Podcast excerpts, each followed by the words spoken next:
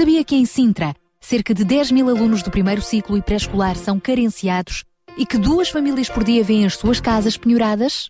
Todos os dias há alguém a precisar de ajuda e você pode ser a solução. Sintra Compaixão, o programa da RCS que abre portas à solidariedade. Sexta-feira, das 8 às 11 da manhã. Sintra Compaixão, contamos, contamos consigo. consigo. Bem-vindo ao Sintra com Paixão de hoje. Já são 8 horas e 12 minutos. Estamos a começar a nossa emissão de 3 horas. Uh, o Sintra com Paixão, que não se resume apenas a estas 3 horas, é claro. Digamos que este é o culminar de uma semana com, com paixão e, quem sabe, o começar de uma próxima. Assim o esperamos, não é? Ao longo destas semanas, uh, temos vindo a focar nas crianças e ainda iremos continuar até ao final do mês a falar das crianças. As crianças que merecem toda a nossa atenção. Então, esteja preparado para isso. Uh, vamos uh, continuar uh, a falar hoje no nosso fórum, na terceira hora sobre uh, o comportamento dos nossos filhos fora das, dentro da escola. Às vezes eles em casa são uns queridos, mas na escola hum, vamos também falar um pouco uh, sobre isso e para isso vamos a contar também com algumas convidadas ligadas ao ensino, que estarão aqui eh, conosco nesta, nesta manhã. E vamos continuar, portanto, a debruçar o nosso olhar sobre esta geração com paixão. Daqui a pouco já se junta a nós eh, João Barros para continuarmos então a falar sobre este tema e outros convidados. Hoje, inclusivamente, vamos destacar o Dia Mundial dos Refugiados Vamos eh, pôr os olhos principalmente nos cristãos que são perseguidos no mundo e em busca de refúgio. É outro tema que queremos destacar ainda na emissão de hoje. E esteja atento porque vamos ter também algumas surpresas para si. Mesmo, mesmo boas surpresas, hein? Então eh, está feito o convite para estas três horas de Sintra com Paixão. Daqui a pouco já se junta a nós o João Barros. Para já ficamos com os sopro de vida.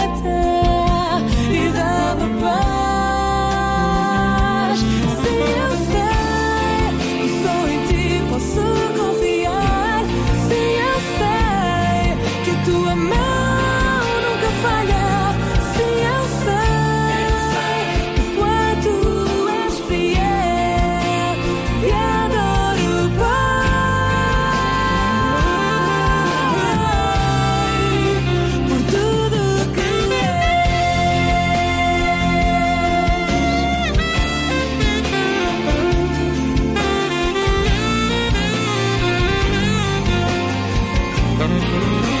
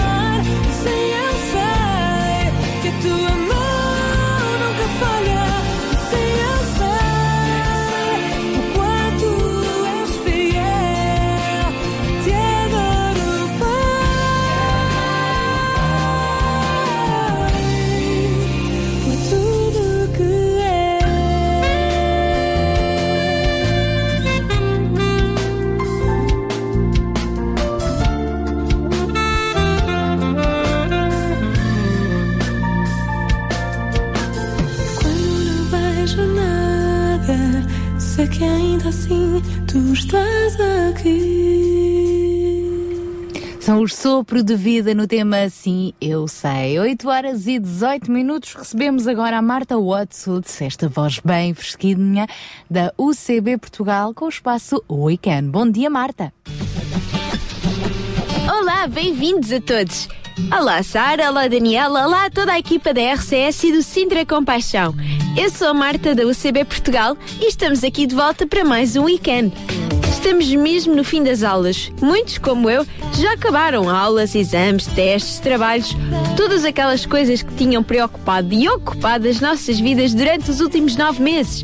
Agora, na tua cabeça, resta apenas a merecida recompensa. Umas boas férias, com muita praia, sol, mar, muito bom. No entanto, eu conheço e de certeza que tu também, muitas pessoas, colegas nossos, que ficaram um bocadinho atrasados. Pior ainda se estiveres numa altura decisiva, como final de uma etapa importante, final do secundário, faculdade. Muitos colegas, amigos ou até desconhecidos com a mesma idade que nós têm agora algumas semanas para estudar e tentar passar em segundas fases de exames. Algo que vai ter um grande impacto na sua vida e que pode terminar o futuro mais próximo. Eu sei que estudaste muito durante o período e que agora mereces descansar e que talvez muitas destas pessoas não se tenham empenhado tanto como tu durante o ano. Mas sabes uma coisa? Que melhor forma do que esta para mostrar compaixão? Talvez tu tenhas alguma facilidade em português, matemática, história, geografia e há tantas, mas tantas pessoas que precisam de alguns conselhos, dicas ou pequenas explicações a quem um bocadinho do teu tempo teria tanto impacto. Pensa nisto. Se não conheces ninguém pessoalmente nesta situação, tens sempre uma opção. Todos usamos redes sociais como o Facebook. E se hoje, em vez de publicares mais uma vez os recordes no jogo ou mais um vídeo com gatinhos a dançar, publicasses a tua disponibilidade para ajudar alguém a estudar? Garanto que em menos de dois dias alguém te vai agradecer por este gesto. Se queres ir mais longe, podes ainda criar uma página onde várias pessoas podem colocar as suas dúvidas ou ainda organizares um evento muito especial. Pensa nisto, mantém o teu coração aberto para os outros e pensa sempre com compaixão.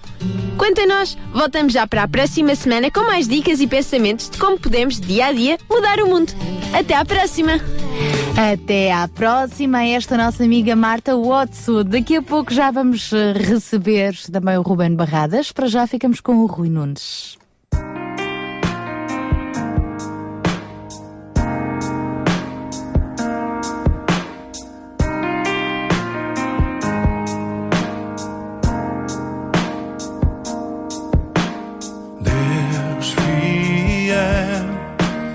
Sempre és fiel para o órfão tu és pai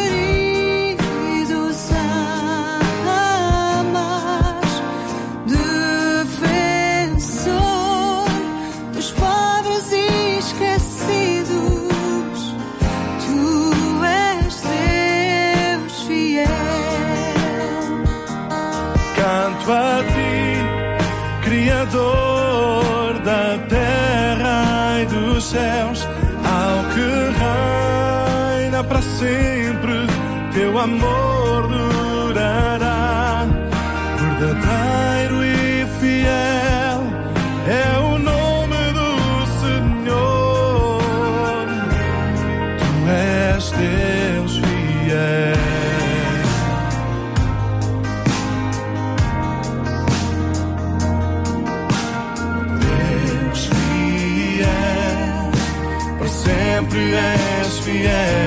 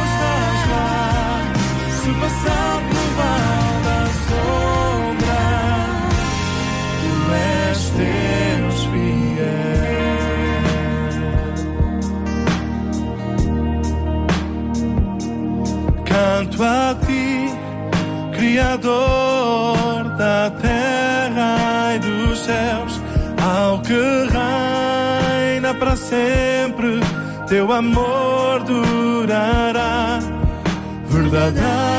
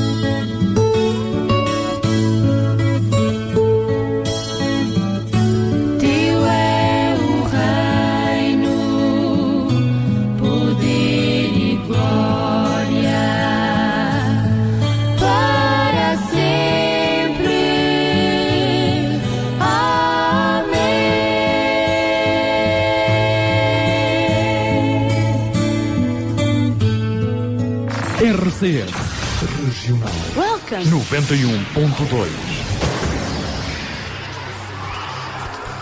É bom estar consigo e agora vamos receber o espaço Mil Palavras com Ruben Barradas. Olá, Ruben, bom dia.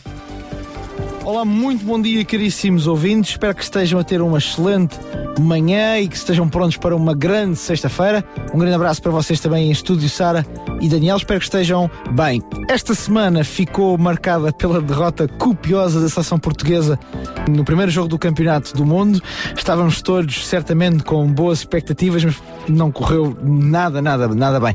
É claro que quando somos confrontados com uma derrota, especialmente quando ela é pesada, a tendência é encontrarmos os chamados bodes expiatórios, ou seja, razões que levaram, normalmente externas, ou sempre externas, que nos levaram a um revés tão grande e tão pesado, seja no futebol, seja na vida. Eu confesso que, aliás, quem me conhece é a minha testemunha, uh, gosto pouco de alinhar neste tipo de teorias. É um facto que eu vi o jogo, eu sou um apreciador, eu amante de futebol, é um facto que tudo o que havia para correr mal, correu mal, mas uh, daí até justificarmos muita da uh, nossa própria incompetência, e aqui não falo apenas do futebol, falo da nossa própria vida, com fatores externos não é mais do que uma desculpa para nos desresponsabilizarmos e ao mesmo tempo fazer com que a nossa consciência não fique assim tão pesada. Como eu dizia, quem me conhece sabe que eu sou um adepto de uma coisa chamada responsabilidade individual. E acho que acima de qualquer outra coisa, acima de, acima de qualquer situação, no final do dia, nós temos uma responsabilidade individual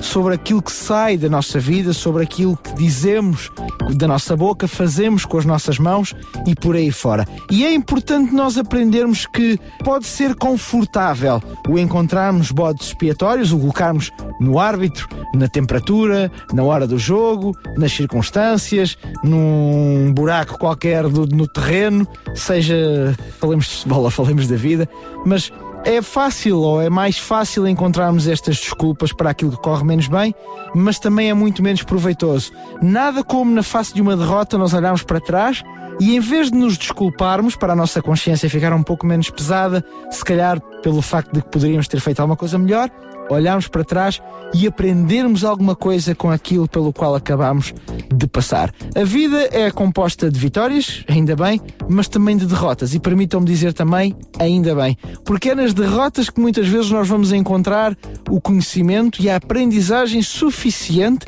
e também a correção daquilo que não fizemos tão bem para que as vitórias tenham mais sabor, mas acima de tudo para que nossa, essas vitórias sejam mais prolongadas no tempo.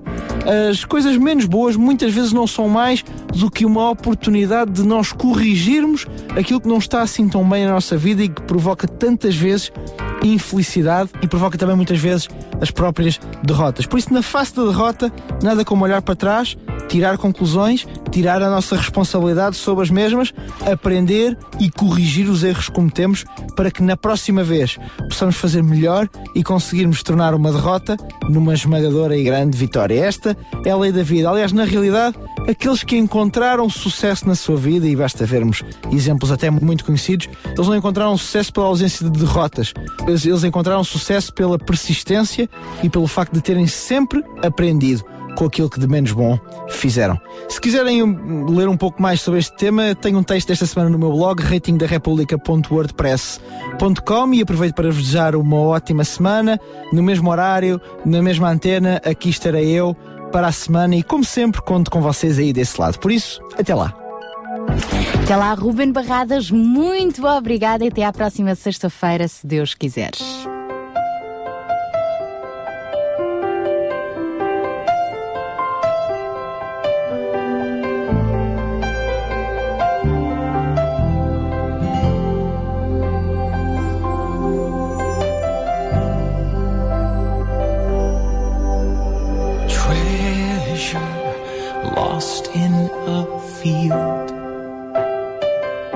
Found by a traveler, then quickly concealed.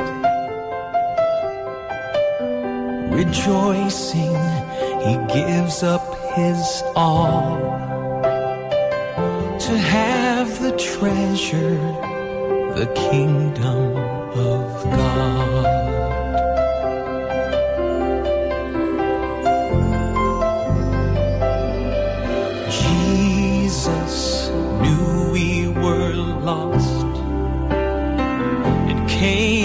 as a traveler to cover the cost. Unfailing, he paid with his death, hoping we join him in the kingdom of heaven. Now truly we see what we are.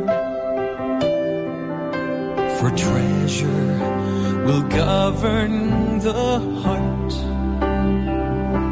And if his heart moved him to die, so we could live, then his treasure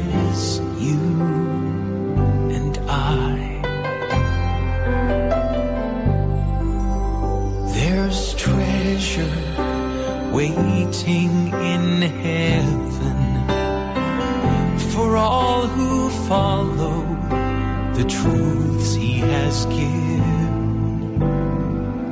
He bids us come, so that's what I will do. To have this treasure, I'll treasure the truth.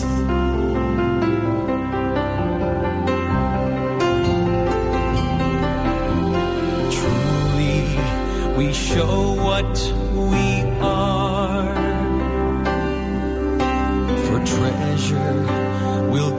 govern our hearts. And if our hearts will give up all to live with Him, then our treasure's the Son of God.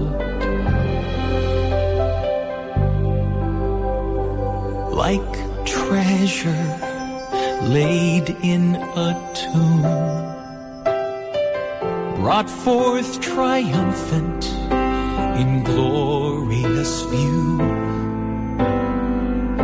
I pledge my faith and all that I can do to win his treasure. He is my treasure to be his treasure. I'll treasure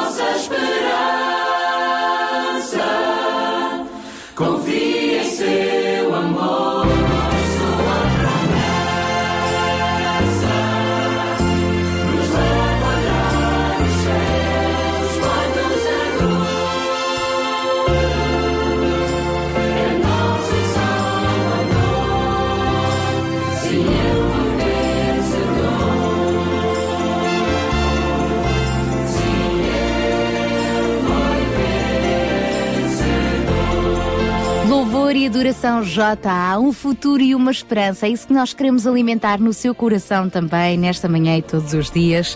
Há um futuro há uma esperança, há um caminho a seguir uh, e há também que ajudar os outros a encontrar esse caminho, o caminho da compaixão, da solidariedade, do amor, o, o caminho uh, que nós partilhamos consigo também aqui nas manhãs da RCS, nas tardes da RCS, à noite e, claro, neste programa também.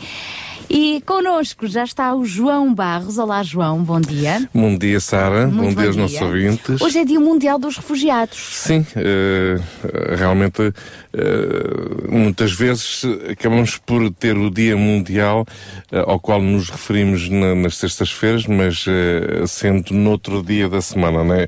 Hoje calhou mesmo a ser neste mesmo dia, hoje mesmo, esta sexta-feira, dia 20 de de junho, eh, em que todo o mundo se celebra de uma forma ou de outra. Enfim, celebrar nem sempre é a palavra mais eh, certa, mas. Mas pelo menos é, é, um, é um dia especial sim, em que são, se reflete sobre é aquele isso, assunto, em que se desperta a atenção, chama a atenção. Sim, são, são dias decretados pela própria, pelas próprias Nações Unidas e que de alguma forma vem trazer uma consciencialização, uma, uma certa, um certo conhecimento, informação, eh, preocupação sobre determinadas questões mundiais e uh, a questão dos refugiados é, é realmente algo algo muito, muito sério. Nós já vamos falar então sobre esse assunto daqui a pouco com outro convidado que se vai juntar a nós via telefone, o Dr. Fernando Loja, é advogado, é também uh, vice-presidente para a Comissão da Liberdade Religiosa em Portugal. Já vamos conversar e desenvolver um pouco mais este assunto com ele. Sim, uh, e de alguma forma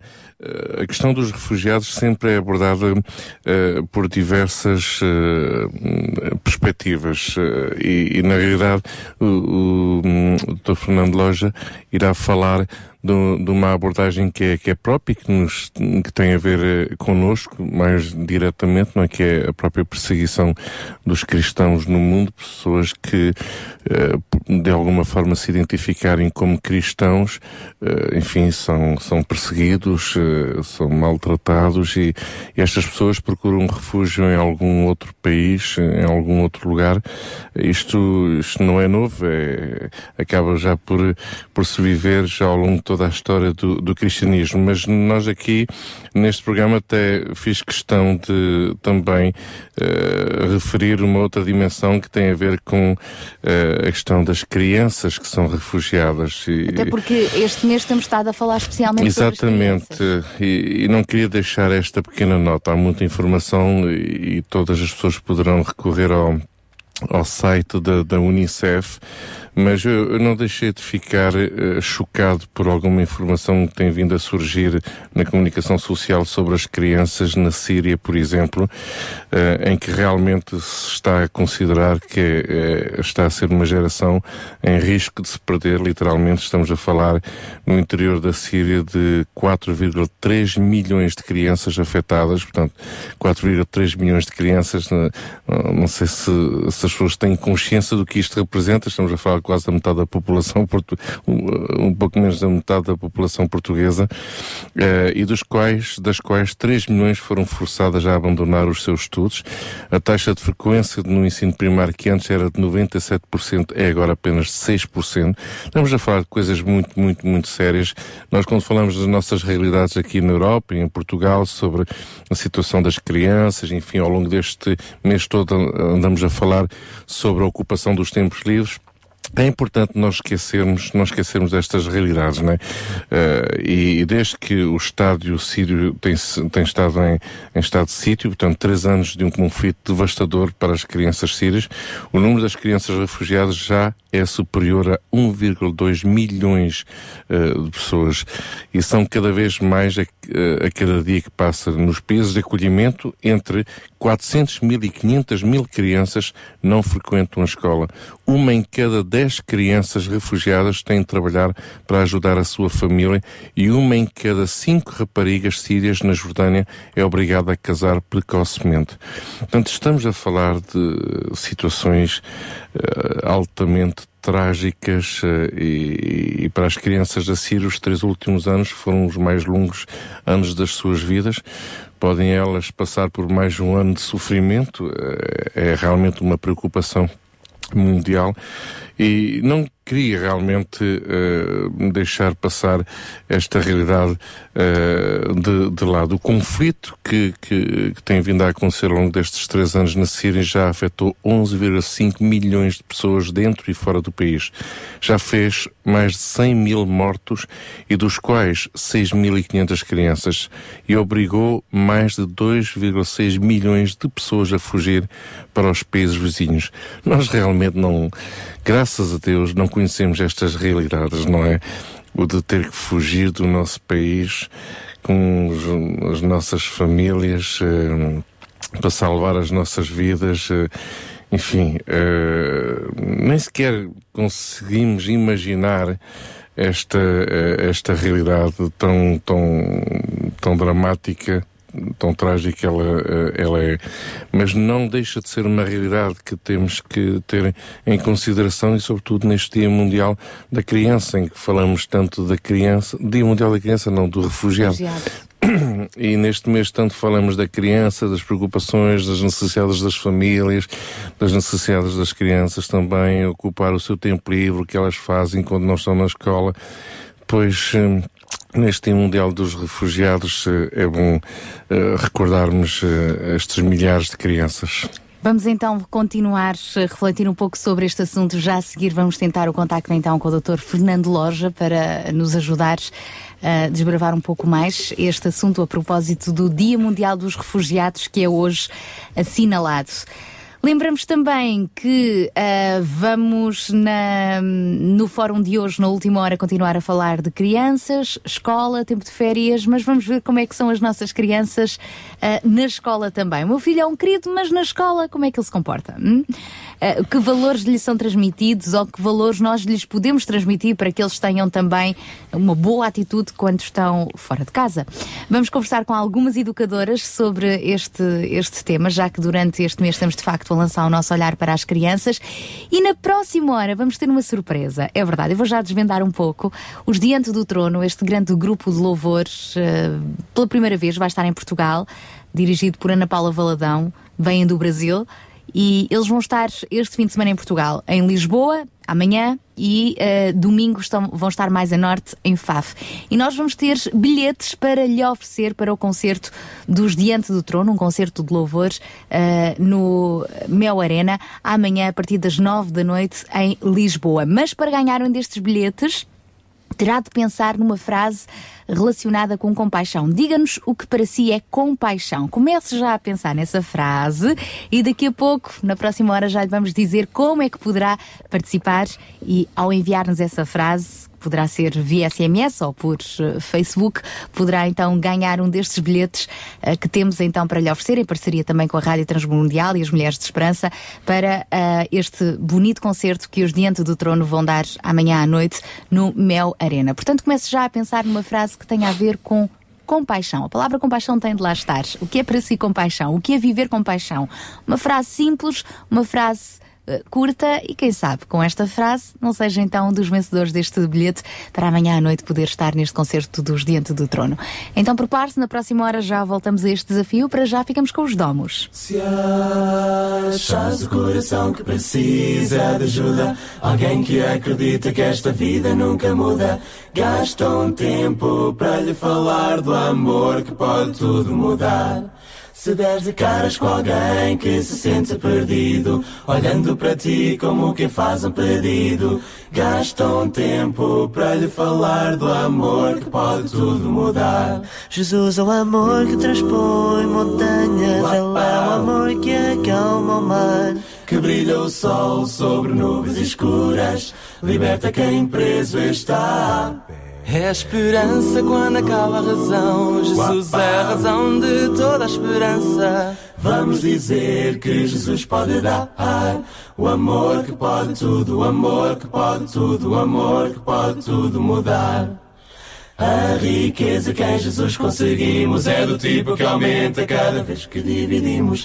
Nada nos impede, vamos falar do amor que pode tudo mudar. Jesus é o amor que transpõe montanhas, Ele é o amor que acalma o mar.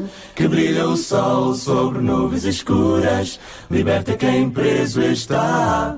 É a esperança quando acaba a razão. Jesus é a razão de toda a esperança. Vamos dizer que Jesus pode dar o amor que pode tudo, o amor que pode tudo, o amor que pode tudo mudar.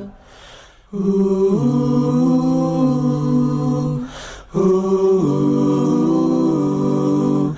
amor que pode tudo mudar. Jesus é o amor que transpõe montanhas. Ele é o amor que acalma o mar. Que brilha o sol sobre nuvens escuras.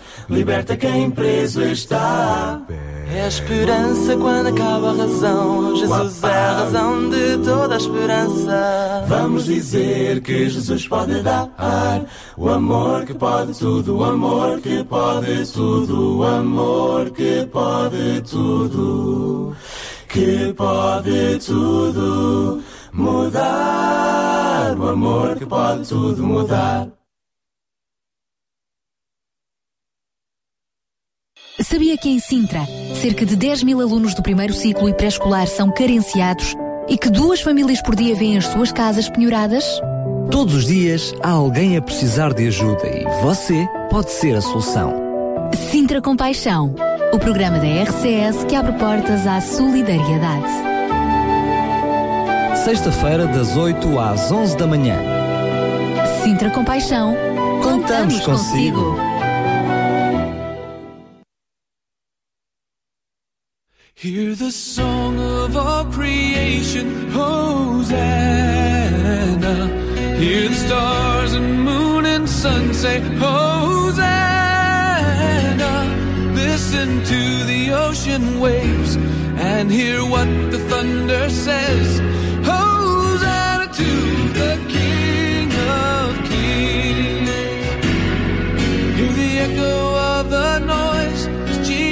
sets out to destroy and cast out all the merchants from the holy place. See the anger in his eyes, but then look close and realize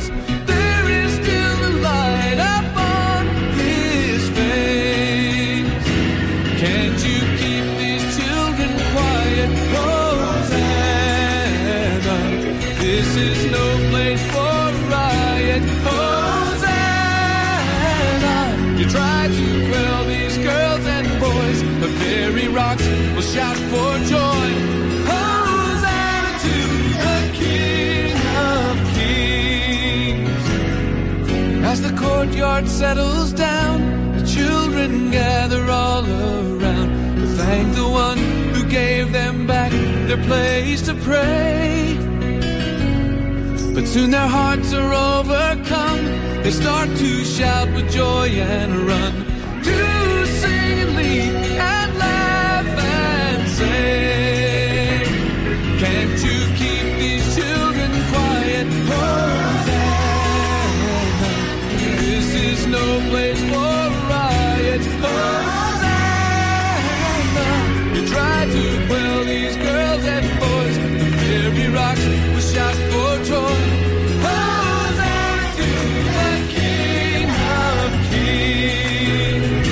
Rosana com Michael Cart aqui no nosso Sintra Compaixão de hoje. Estamos já a seis minutinhos das nove da manhã. Mais logo o Daniel Galay já se vai juntar a nós, é verdade, bem como algumas convidadas que vamos ter para o nosso fórum de hoje.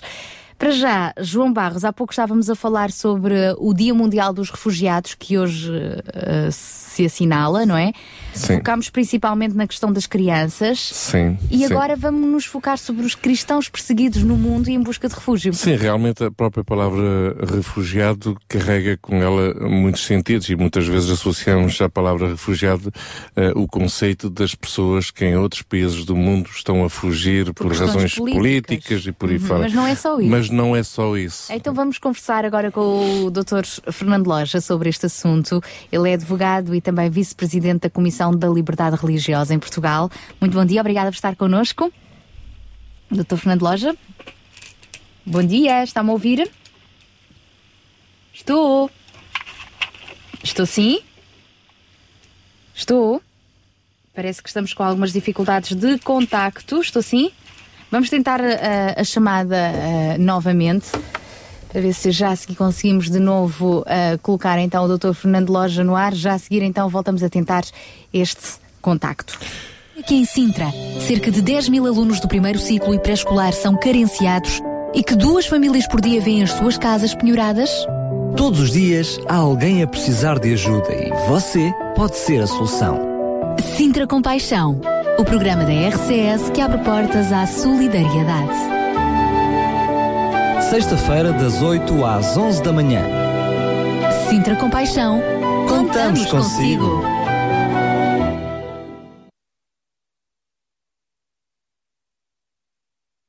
E penso que agora já temos então no ar o Dr. Fernando Loja. Olá, bom dia. Olá, bom dia. Ah, já nos Como está, consegue ouvir Sara? desta vez. Bom dia, obrigada. Obrigada pela disponibilidade para estar connosco nos próximos minutos. Ora, é essa, com todo o gosto. Estávamos há pouco a falar aqui em estúdio com o João Barros sobre a questão dos refugiados, começando pelas crianças, mas percebemos que muitas vezes as pessoas até eh, associam o termo refugiados àqueles que por questões políticas vêm-se obrigados a sair, às vezes até mesmo fugir do seu país, mas não é só. O termo refugiado é mais abrangente. O que é que significa? Bom, refugiado é, é aquele cidadão eh, estrangeiro que no seu país eh, corre o risco eh, de ser privado da sua liberdade ou da sua vida, não é? E, portanto, Portugal, através do Serviço de Estrangeiros e Fronteiras, também acolhe no nosso território nacional aqueles que abandonaram voluntariamente ah, o seu país à procura de, de asilo, digamos assim, à procura de pro- proteção ah, para si e para, e para os- a sua família. Não? Portugal tem sido um país acolhedor nesse sentido? Tem sido, tem sido um país acolhedor em várias situações.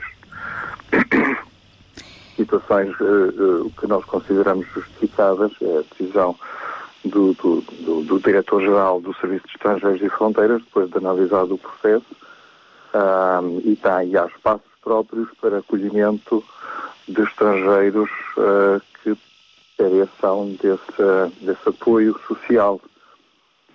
E olhando também para ah, os cristãos que são perseguidos no mundo e que por isso buscam refúgio, qual é o retrato atual? Bom, eu não tenho eh, conhecimento, a Comissão não, não está diretamente ligada a esta situação da tomada de decisão por parte do diretor do, do Serviço de Estrangeiros e Fronteiras, mas ehm, sei de muitos cristãos que por esse mundo fora, infelizmente, são vítimas de, de ataque eh, físico, de agressão física, agressão à sua integridade física, eh, ameaças à sua vida, destruição do seu património. Há, infelizmente, eh, muitas dezenas de milhares de cristãos que são perseguidos e vítimas de tentativas de, de homicídio, inclusive. E muitos têm sido efe- efetivamente eh, assassinados, queimados vivos, espancados até à morte. eh, e são inúmeros os países onde isto infelizmente acontece sem a devida proteção das autoridades. Essa- Nós temos notícia daquilo que se passa ah, em países como a Índia, o Paquistão, ah, o Sri Lanka, a Nigéria, a Síria. Ah, o- o- o- na Síria, né, neste conflito que dura há quase quatro anos, a comunidade cristã é das mais atingidas, eh, sobretudo por parte dos movimentos rebeldes que eh, põem em causa o governo de Assad. São os cristãos, infelizmente, que aparecem como aquelas pessoas que são crucificadas ou decapitadas porque, sendo cristãos, não renegam a sua fé e, portanto, são as primeiras países como a Jordânia, onde há algumas estruturas de acolhimento de refugiados, embora sejam estruturas hum, bastante deficientes, na medida em que eh, na Jordânia deve haver qualquer coisa como eh, um milhão e meio ou dois milhões de refugiados neste momento. Qual é que deve ser a nossa atitude perante este quadro? Infelizmente, eu penso que as comunidades cristãs eh, em Portugal, talvez porque Portugal fica aqui num cantinho da Europa onde estas coisas passam quase ao lado, só temos conhecimento disto pela televisão eh, ou pela internet. As comunidades cristãs não têm, eh, tanto quanto eu sei, percebido o valor eh, de acolher eh, refugiados, nomeadamente cristãos. Ah, nós, nós temos eh, um incentivo muito grande quando lemos o Antigo Testamento. É, é- é- é extraordinário como há 3.400 anos, quando a lei foi dada por Deus a Moisés, havia uma preocupação extrema com a proteção do estrangeiro que habita a tua terra. Eh, Porque o estrangeiro, na altura, nas, culturas da época, eh, era desprotegido, não tinha a proteção da sua lei, do seu, das autoridades do seu país.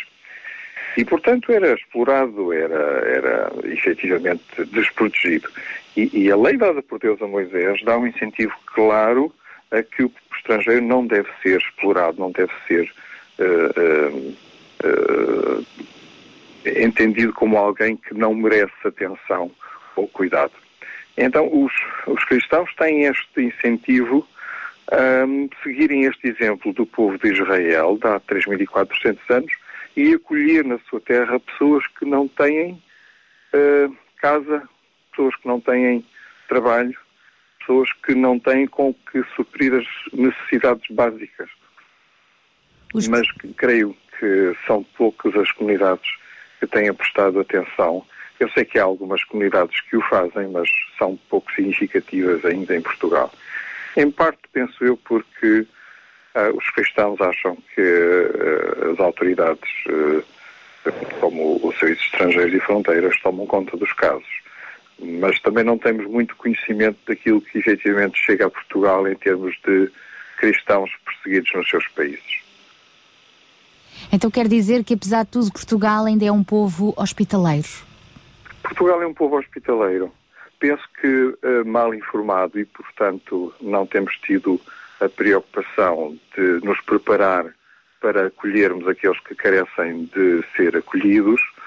Ahm, mas Portugal é, sem dúvida, um povo, eh, os portugueses são um povo hospitaleiro e, e prontos a- a receber, a receber aqueles que carecem da nossa ajuda. Mas penso que as igrejas poderiam fazer mais. Francamente, penso que as igrejas ahm, não têm tido consciência das necessidades e, por isso, não têm eh, eh, tido uma intervenção ahm, mais ativa nesta área. Fica então este, este alerta e fica também esta reflexão para continuarmos a pensar sobre este assunto neste Dia Mundial dos Refugiados. Muito obrigada, Dr. Fernando Loja, por este instante ter estado connosco Tive muito gosto em estar convosco. e até uma outra oportunidade, se Deus quiseres. Adeus, um bom dia. Obrigada. Estivemos então a conversar com Fernando Loja, que é o vice-presidente eh, da, para, da Associação, aliás, da Comissão eh, Religiosa, da Liberdade Religiosa em Portugal, assim é, eh, a ajudar-nos então a refletir sobre esta questão dos refugiados. Esta realidade que o Dr. Fernando estava, estava a referir é uma realidade eh, muito séria. Eh, quando falamos de, de um povo, eh, portanto, do, do povo sírio que, que procura eh, refúgio nos países à, à sua volta, o Dr. Fernando Loja refe- referiu a Jordânia, temos o Egito, temos o Líbano, temos a, a Turquia. Estamos a falar de 2,6 milhões de pessoas a fugir eh, do, do seu país. Só para termos uma, uma pequena ideia, eh, na Jordânia existe o segundo maior campo de refugiados de todo o mundo. E só nesse campo de refugiados estão 60 mil crianças sírias a, a viver. Nós não temos a noção, realmente. Não temos noção. Não temos Estes mesmo. números passam-nos Não completamente sabemos por sequer o que é isso. Não é. Que Pensamos que é ali um acampamento e tal. Não, não Exatamente. temos. Então estes dias ajudam-nos de facto a pôr os nossos olhos nestas situações e quando nos achamos pequeninos, impotentes e que nada podemos fazer, pelo menos uma coisa, eh, os cristãos eh, que, que acreditam no poder da oração podem fazer. Orar, orar a Deus por essas pessoas e quem sabe há também homens, mulheres valentes que se disponibilizam a, a irem para o campo de batalha, a irem para os campos de refugiados e estarem ali a servir, quer seja ajudando a dar de comer, nos cuidados de saúde, eh, com tantos outros tipos de serviço como a palavra amiga, não é? Então, orar por esta situação e de certeza que alguém Deus vai chamar e estejamos sensíveis, se formos nós os chamados, não é? Sem dúvida, E enquanto não chegamos longe, pelo menos ajudarmos aqueles que estão mesmo cá, à nossa porta de casa. sem dúvida. Também são muitos, com certeza. Obrigada, João Barros. Continuamos a falar sobre este eh, assunto e outros ao longo do nosso programa de hoje. Eh, o, o Sintra Compaixão, que continua ao longo deste mês a falar sobre crianças, é verdade.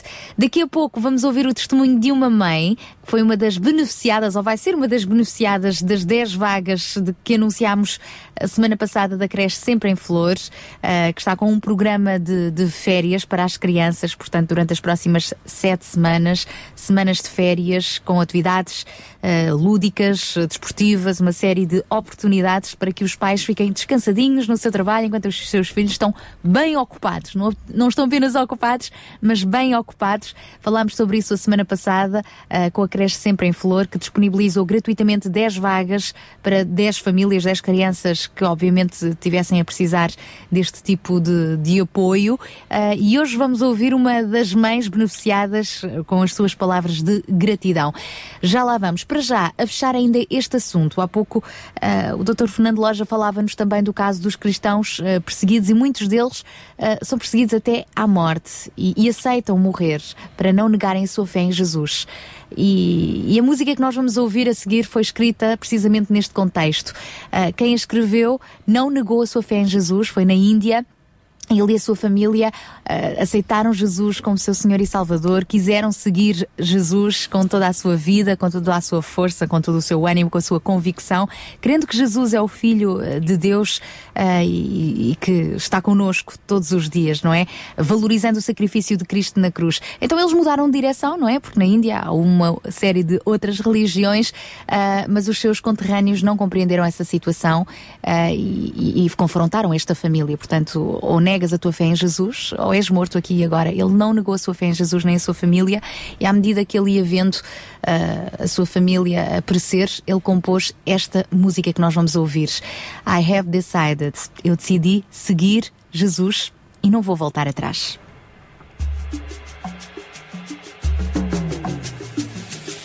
I have decided to follow Jesus.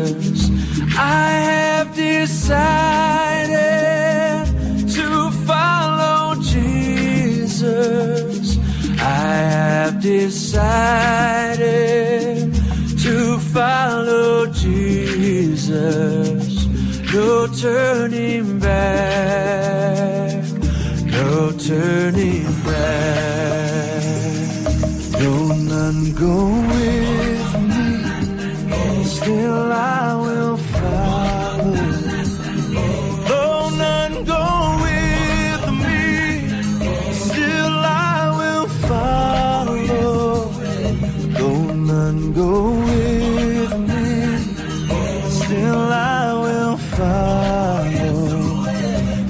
no turning back. No turning back.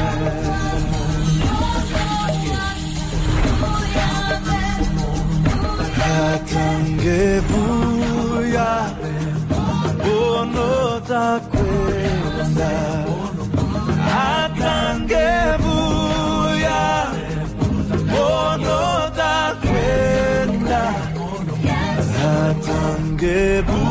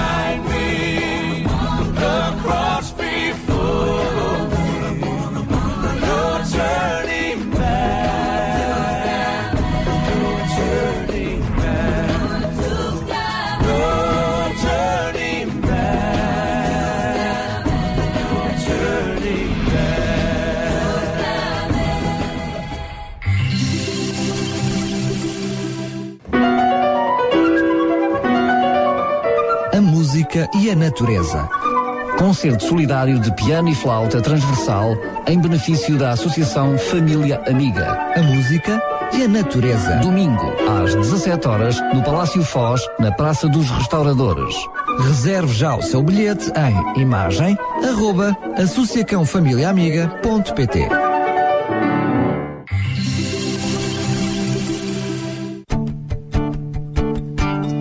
E abrimos a segunda hora do nosso Sintra Compaixão de hoje. Daqui a pouco vamos oferecer-lhe bilhetes para ir assistir ao concerto dos Diante do Trono amanhã à noite eh, no Mel Arena, em Lisboa. Fique atento, os Diante do Trono, este grupo de louvor, pela primeira vez em Portugal. Para ganhar um destes bilhetinhos, terá de pensar numa frase eh, em que fale de compaixão. O que é para si compaixão? O que é viver compaixão? Uma pequenina frase onde eh, essa expressão compaixão esteja lá escrita. Daqui a pouco já lhe vamos dizer como é que pode participar durante o programa Mulheres de Esperança. Vai poder participar. Para já ficamos com o Zalmeira.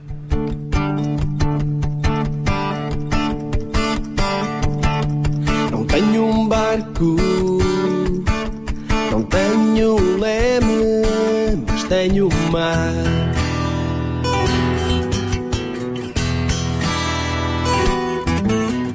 Tenho sopa, não tenho colher, mas tenho sal.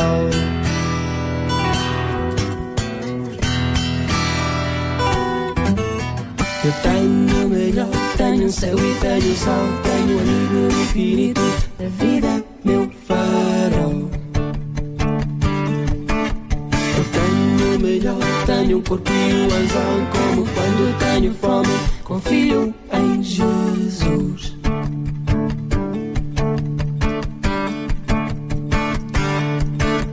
Não tenho sangue azul, não tenho uma mansão, mas tenho um irmão.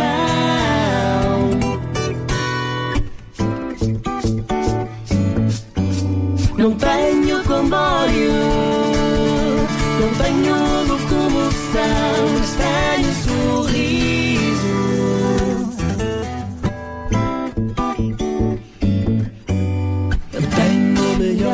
o céu e o sol, tenho um amigo infinito, a vida, meu farol.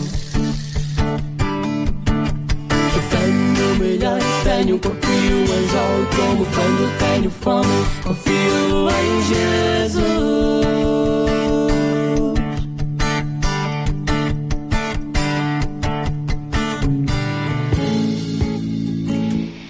E depois de termos estado aqui então com os, eh, os Almeida, vamos eh, receber mais um amigo no Espaço Links, Carlos Pinto Leite. Entretanto, só um já, já começaram a entrar em contato connosco a perguntar o que é que eu tenho de fazer, que frase é essa que eu tenho de escrever para ganhar um bilhetinho para ir eh, ao concerto dos Diante do Trono. Não entre em pânico, é uma frase tão simples como, como o quê, por exemplo, João Barros? Bem, eh, compaixão, por exemplo, é amar o próximo, eh, compaixão eh, é servir o meu vizinho, eh, enfim, são frases muito simples, não é? Exatamente. Eh, eu acho que as senhoras têm sempre mais criatividade que os homens nestas coisas, não é? Compaixão é, é dar um abraço amigo, uh, compaixão é ter um lugar especial no coração para servir e amar. É paixão por Cristo. É compaixão pela família, é verdade. Daniel Galay, bom dia, já cá estás. Diz-nos lá tu, o que é que é compaixão? Exemplo, uma frase simples em que tu digas o que é para ti viver compaixão. O que é eu com- sei é que com tantos exemplos tu estás a gastar as frases todas. Os nossos ouvintes aqui nada dizem, "Bem, mas se ela já disse aquelas coisas, agora o que é que eu vou dizer, não é? Então, Estamos- pronto, compaixão é isso. É isso mesmo. Olha, eu acho que tu vais precisar de compaixão quando receberes as, as, as frases que é para eh, as validares na mesma. Isso também é compaixão. Ora bem, mas vamos fazer um pequeno esforço para isso. Prepare-se, comece já a pensar nessa pequena frase. Para não, Não vale a pena ligarem já. Não, não, daqui a pouquinho. Só estamos a dizer para a pessoa ter já tempo para pensar, para já para ver na agenda, se realmente gostaria de ir amanhã à noite ao concerto dos Depois Dentes. ir ao, à Wikipédia, se não tiver outro dicionário perto, ver o que é que quer dizer compaixão.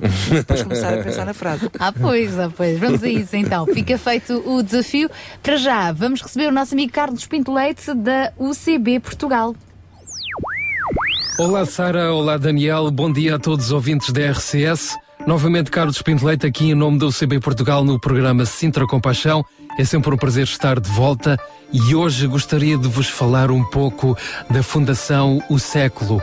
Primeiramente, o site o século tudo junto.pt tem também uma página no Facebook, Fundação O Século. A Fundação O Século foi criada em 1998 com o objetivo de prosseguir e desenvolver a obra social do jornal do século, que já está extinto, iniciada em 1927 com a criação da sua colónia balnear infantil, situada em São Pedro do Estoril.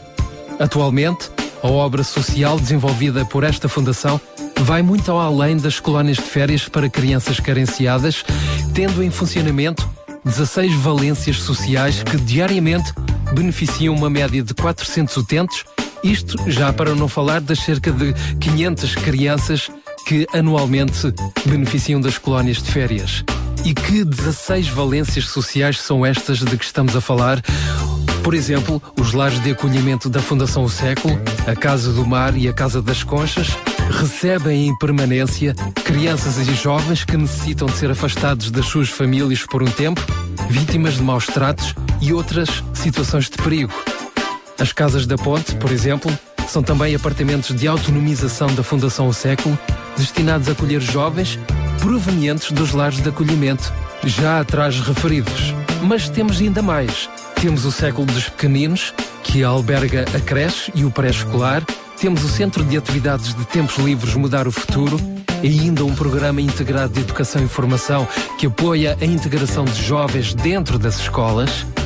Já para não falar da loja social da Fundação O Século, foi criada em, junho de 2011 e tem como objetivo apoiar famílias carenciadas e idosos de fracos recursos económicos através da venda de bens. Bens como roupas, produtos de higiene pessoal e brinquedos a preços sociais e que são doados por cidadãos ou empresas.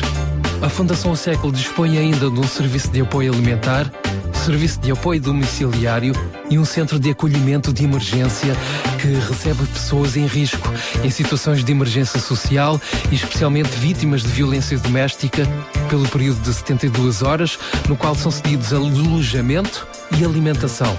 Referir também o Relógio de Areia, que é o centro de apoio à família e que foi criado com o objetivo de ajudar famílias a lidar com comportamentos desadequados, como, por exemplo, irrequietude motora, déficit de atenção, mau comportamento nas salas de aula, bullying ou fobia escolar de crianças e jovens. Destaque também para as empresas de inserção social e profissional Alba e Fênix da Fundação O Século e ainda este ano, 2013, a Fundação Século vai avançar com as cantinas de emergência que têm como objetivo garantir cerca de 120 refeições a pessoas carenciadas do Conselho de Cascais. Vai ainda desenvolver e já está a desenvolver o projeto Take It no âmbito do programa Escolhas, direcionado para a problemática da desocupação e desemprego de jovens residentes nos territórios, nos conselhos, nos bairros da Torre e da Galiza, no Conselho de Cascais. Como podem ajudar? Donativos para a loja social, basta trazer a qualquer dia da semana tudo aquilo que tiver para doar, desde que esteja em bom estado, claro. E falamos de, de roupas, falamos de material escolar, de detergentes, roupas para casa como lençóis, cobertores, toalhas de banho, etc, etc. Consulte o site.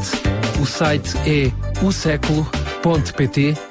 Tem também uma página no Facebook, não se esqueçam, Fundação O Século. Vão lá, consultem, pesquisem e vão com certeza encontrar formas como se podem envolver com esta obra de valor. Da minha parte, por hoje é tudo. Prometo, como sempre, voltar aqui à mesma hora para a semana.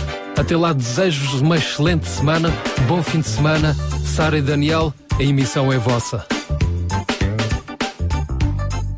Carlos Pinto Leite no espaço Links. Daqui a pouco vamos então conversar com uma mãe uh, grata por a sua filha ter uh, conseguido uma das 10 vagas oferecidas pela creche Sempre em Flores para umas férias diferentes. Já lá vamos. Para já ficamos então com os Diante do Trono, já que daqui a pouco lhe vamos oferecer uh, bilhetes para este concerto dos Diante do Trono que vão estar então amanhã à noite no Mel Arena, em Lisboa.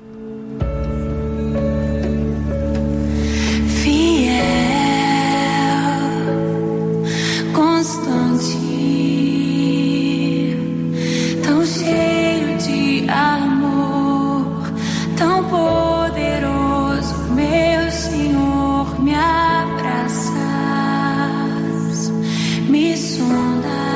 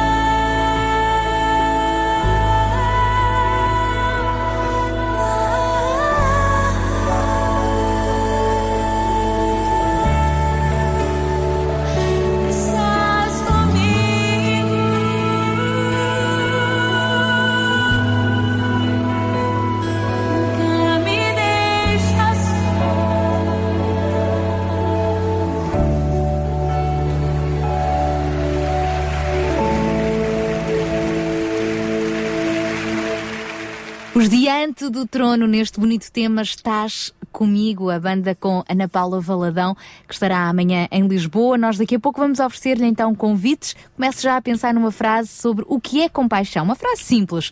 E este bilhete poderá ir direitinho para si. Para já, João, vamos eh, recordando um pouco o que falámos a semana passada. Recebemos a Creche Sempre em Flor, que disponibilizou eh, 10 vagas, não é? Para 10 crianças terem um período de férias a tempo inteiro, durante uma semana, ou durante Sim, várias realmente, semanas. eu, eu, eu gostava de ser criança outra vez, não é? Eu acho que todos nós gostávamos de ser crianças por estas oportunidades que têm surgido e realmente é de louvar eh, a atitude de, eh, aqui a iniciativa do Dr. Carlos Silva, da, da Creche Sempre em Flor, que esteve aqui eh, para nos apresentar o, todo o plano de férias. Então, de facto, destas 10 vagas eh, abertas eh, gratuitamente eh, para crianças de famílias do Conselho de Sintra, pois eh, temos aqui o testemunho de uma mãe que eh, nos irá eh, de alguma forma partilhar a sua alegria, não é? E a sua gratidão. Acho que é sempre importante nós sermos gratos por aquilo que de alguma forma Deus nos tem dado ao longo destes programas de Sintra Compaixão destes dois anos. E temos muitas, muitos motivos para, para, para sermos gratos, para expressarmos gratidão. Neste caso aqui, realmente são os dois filhos eh, da nossa amiga Andréa que irão estar até o fim do mês de julho eh, neste plano de férias, mas não, não é só um passeiozinho isto. Estamos a falar de um programa de manhã até à noite, todos os dias, tudo incluído. Isto é fantástico. Graças a Deus por isso. Vamos então conversar com a Andreia. Olá, Andreia, bom dia. Bom dia. A Andreia é uma das eh, 10 mães beneficiadas por este, esta oferta da creche Sempre em Flor. Diga-nos, eh, qual é a mais-valia das suas crianças nestas eh, férias poderem estar bem ocupadas com as- estas atividades de verão? A mais-valia é essencialmente que eles não vão estar fechados em casa todo o verão, porque para mim era impossível eh, levá-los a certos sítios onde eles vão com a creche sempre em flor e divertirem-se um bocado, sair um bocado do, do círculo dos problemas dos adultos. É verdade que eh, certamente é uma bênção para si, para a sua família, mas daquilo que tem sido a experiência do- da presença dos seus filhotes na- nestas atividades, eles já foram andar de cavalo, hoje até vão para a praia, têm andado a fazer, têm feito piqueniques. O que é que tem visto nas crianças? Como é que elas têm estado a sentir estas atividades? É assim, elas estão super contentes, estão super eh, felizes, o que eu agradeço muito à creche sempre em flor, porque de outro modo não teria sido poss- possível. E fazendo os meus filhos felizes, claro que eu também estou, não é? Elas- eles estão animados com a ideia destas férias? Animados é pouco, acho eu. Eles estão extasiados, estão... Estou a ver que a, que a- que a mãe também está muito animada. É assim, vendo os meus filhos felizes e com esta oportunidade que eu nunca seria possível lhes dar, é obviamente que eu também estou feliz e muito agradecida. An- Andreia, como é que se chamam os seus filhotes? Os meus filhotes é a Inês e, Dani- e o Daniel. Então um grande beijinho para a Que Inês. nome bonito, Daniel. Um beijinho para eles. Está bem, obrigada. E um beijinho grande para si também. e Obrigado pelo Está seu certo. testemunho. E muito obrigada outra vez à creche sempre em flor e também às mãos libertas, porque desde que eu também estou lá, muito tem sido diferente. Fantástico. Acho que sim. A honra a quem, tem que, eh, a quem é merecida. Um beijinho grande mais uma vez. Um abraço, Beijinho grande, beijinhos, obrigado, Andreia. Apenas seria, se calhar, interessante dizer que este é apenas um testemunho de muitos, né? e, sobretudo, eh, é verdade que hum, esta instituição ofereceu 10, eh, 10 inscrições gratuitas para 10 famílias carenciadas, mas a verdade é que esta instituição, através de diferentes protocolos, já recebe eh, na sua instituição muitas outras crianças já de famílias carenciadas. O que significa, até ouvemos pelo testemunho do- dos seus representantes, que faria sentido que outras creches do nosso Conselho, de cariz eh, particular, mas também de cariz social, pudessem, de alguma forma, disponibilizar também algumas das suas vagas direcionadas precisamente para estas famílias com estas necessidades. Daqui a pouco vamos então avançar com o programa Mulheres de Esperança e vamos finalmente oferecer-lhe então os bilhetes para o concerto dos Diante do Trono. Para já ficamos com os Aliança. Pelo meu próximo, vou dar o máximo. Bem-aventurados os que dizem não ao mundo e se afastam dos prazeres irreais. Bem-aventurados os que sofrem no seu corpo as malícias e o desdém dos iguais. Bem-aventuradas as crianças inocentes que nasceram guerra. Bem-aventuradas as que são maltratadas. Foi por elas que Jesus veio à terra. Pelo meu próximo, vou dar o máximo. Tudo o que eu puder farei sem hesitar.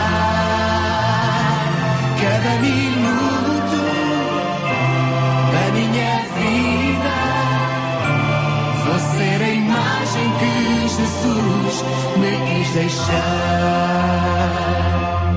Bem-aventurados os que falam e que sentem o caminho, a verdade e a vida. Bem-aventurados os que esperam por Jesus, na certeza de uma terra prometida. Pelo meu próximo, vou dar o máximo.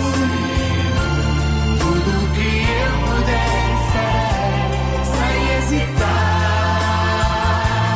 Cada minuto da minha vida, vou ser a imagem que Jesus me quis deixar.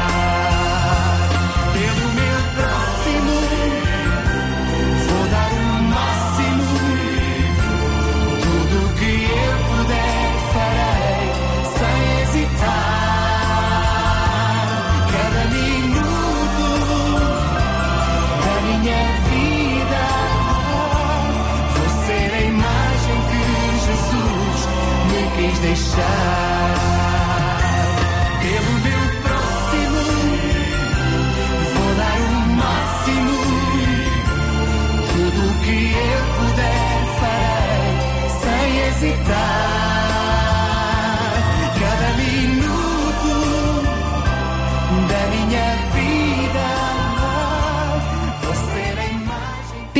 Próximo vou dar o máximo com os Aliança. E agora sim vamos oferecer-lhe, vamos dar-lhe a oportunidade de ganhar um bilhete duplo. Temos cinco para oferecer. O bilhete não é duplo, é individual. Portanto, são cinco bilhetes individuais que nós temos para o concerto dos Diante do Trono amanhã às nove da noite no Mel Arena.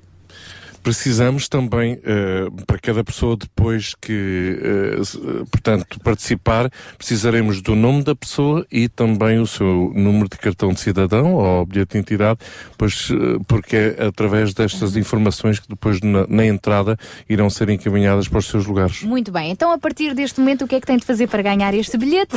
Muito bem, então é pensar numa frase que tenha a ver com compaixão. Compaixão é, portanto, uma frase que diga o que é para si compaixão. Pode ser uma frase simples, nós já demos o exemplo, compaixão é amar o próximo, não é?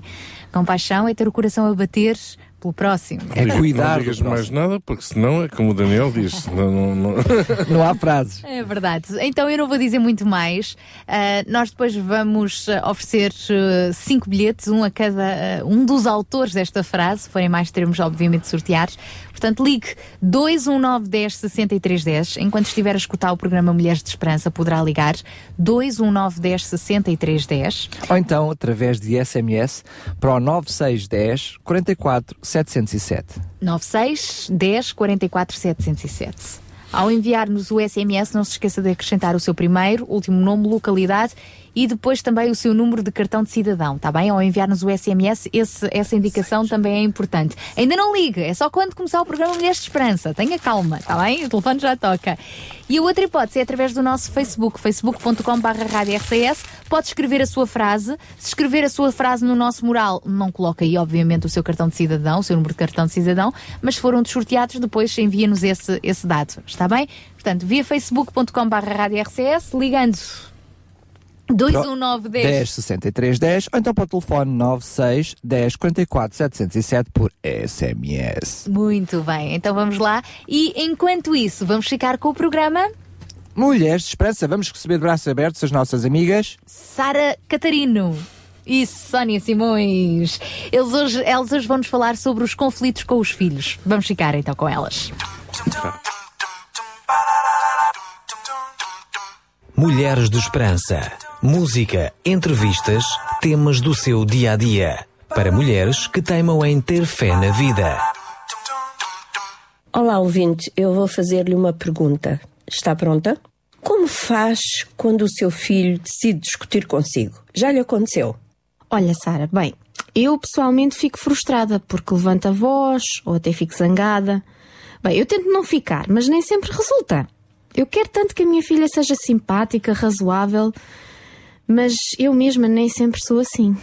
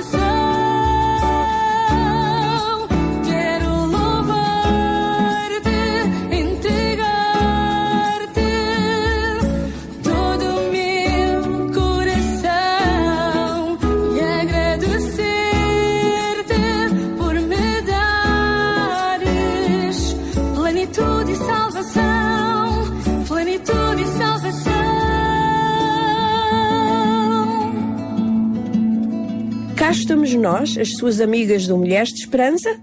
Eu sou a Sara. E eu sou a Sónia e adoro ser mãe, mas já me dei conta que não é uma tarefa fácil. É verdade, há momentos muito difíceis. As crianças querem as coisas à sua maneira e os pais normalmente veem o que é melhor para os filhos, mesmo quando não é muito agradável. Por isso, haverá sempre, sempre conflitos entre pais e filhos. Ainda bem pequenos, tentam ser independentes. Como não conseguem, fazem birras. E os adolescentes têm guerras com os pais. Querem também ser independentes antes do tempo, mesmo antes até de conseguirem tomar as suas próprias decisões. E hoje vamos falar consigo sobre a melhor maneira de gerir este conflito e como usar a nossa influência da melhor maneira possível. Quer o ouvinte tenha ou não tenha filhos, com certeza tem influência sobre a vida de algum jovem. Em primeiro lugar, espere. Eu estou a sublinhar esta palavra. Espere ter desacordos com o seu filho. Uma criança pequena pode não perceber a razão porque tem que ir para a cama antes de toda a gente, ou ajudar nas tarefas da casa, ou ter que fazer os trabalhos de casa. Às vezes é melhor que os pais façam tudo para evitar discussões. Ou se a criança ou os pais estão cansados, deixar a conversa para outro dia, porque na realidade há assuntos sobre os quais nem vale a pena discutir. Como diz o povo, é melhor dormir sobre o assunto. Tal e qual. Isso até dá tempo a que esse assunto arrefeça e pareça de menos importância, de modo a poder ser abordado de um modo mais calmo. Mas, no caso de um filho pequeno, é importante que ele seja tratado com mais rapidez, porque corremos o risco deles esquecerem. Também ajuda imenso dar tempo à criança para mudar de ideia. Ela pode precisar de alguns momentos para pensar, processar aquilo que os pais disseram. Na maioria das vezes queremos muito que obedeçam imediatamente e por causa disso a briga ou o argumento intensifica-se. Mesmo quando queremos ser firmes no que dizemos ou nas decisões que tomamos, temos que ser gentis e respeitosos em relação aos nossos filhos. Isto leva-nos a uma outra decisão. Os nossos filhos devem sempre, sempre ser tratados com bondade. Os gritos, as palavras duras que não têm volta, não fazem falta. Pelo contrário, temos que estar no controle antes de poder controlar o nosso filho. Se os pais são cruéis, se a criança nunca sabe quando é que se zangam, podem ficar cheios de medo, mas isso não é amor nem respeito. Uhum. Sara, que conselhos tão importantes. Deixa-me recapitular o que aprendemos até agora. Primeiro, temos que esperar que vai haver discussões e momentos difíceis. Segundo, os pais devem fazer tudo ao- o que está ao seu alcance para evitar as discussões. Terceiro, temos que dar tempo à criança para mudar de ideia. E em quarto lugar, temos que tratá-los sempre com bondade. Fantástico, Sona, lembraste todos. Ainda não terminamos, mas antes de continuar, vamos ouvir mais uma música. Hoje fechei os olhos, senti que estava longe. Guardei este momento e quis parar o tempo. Senti de novo a chama e vi o que já fui. Se chuva lava a estrada, o choro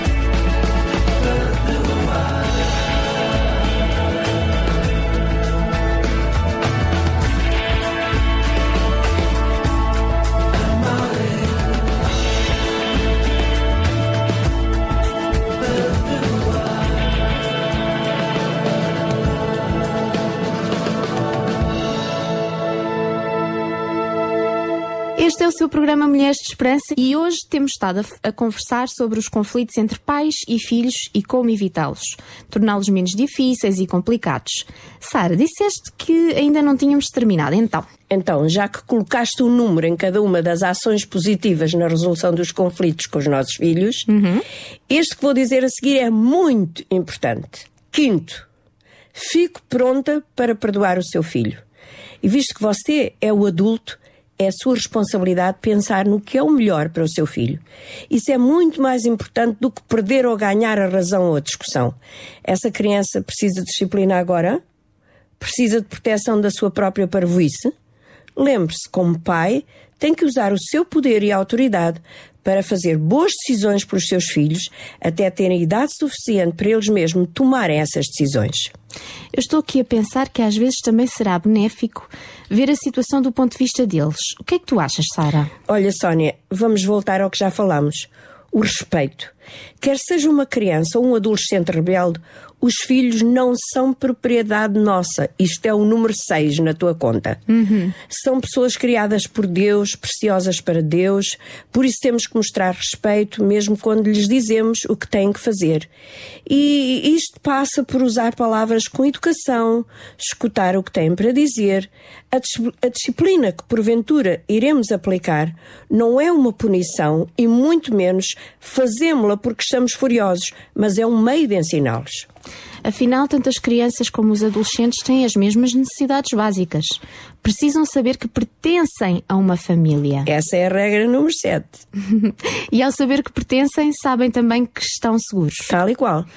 Mas essa segurança dá-lhes também a oportunidade de se tornarem mais independentes e começarem a separar-se da família lentamente, no, bem- no bom sentido, claro. E faz todo o sentido, Sara. Uma criança de dois anos aprende a comer sozinha, a usar a casa de banho e a partir disso, a frase preferida deles é eu consigo. e não é isso que o adolescente também faz? Ele diz: dê-me espaço para tentar ser mais independente. Mas aí os pais têm tanto medo e por causa disso reprimem ou permitem tudo. O que eles estão a querer na realidade é também que os pais corram alguns riscos. E à medida que os pais se apercebem que podem confiar neles, podem dar-lhes mais liberdade e independência. Mas há aqui algo que não pode ser esquecido. As regras devem ser bem claras para poderem estar à vontade no que lhes é permitido ou proibido e quais as consequências se fizerem algo errado. Os miúdos ficam muito ansiosos quando as regras e os limites não são claros. Mas também têm que saber que, mesmo que errem, os pais vão sempre amá-los. Mas ficaram aqui duas coisas a martelar na minha cabeça: regras bem claras e amor constante. Que importante. E isto é válido, afinal, em qualquer idade. Ou seja, eles têm que saber o que se espera deles e nós precisamos amar e perdoar. Agora o seu programa Mulheres de Esperança está disponível na internet.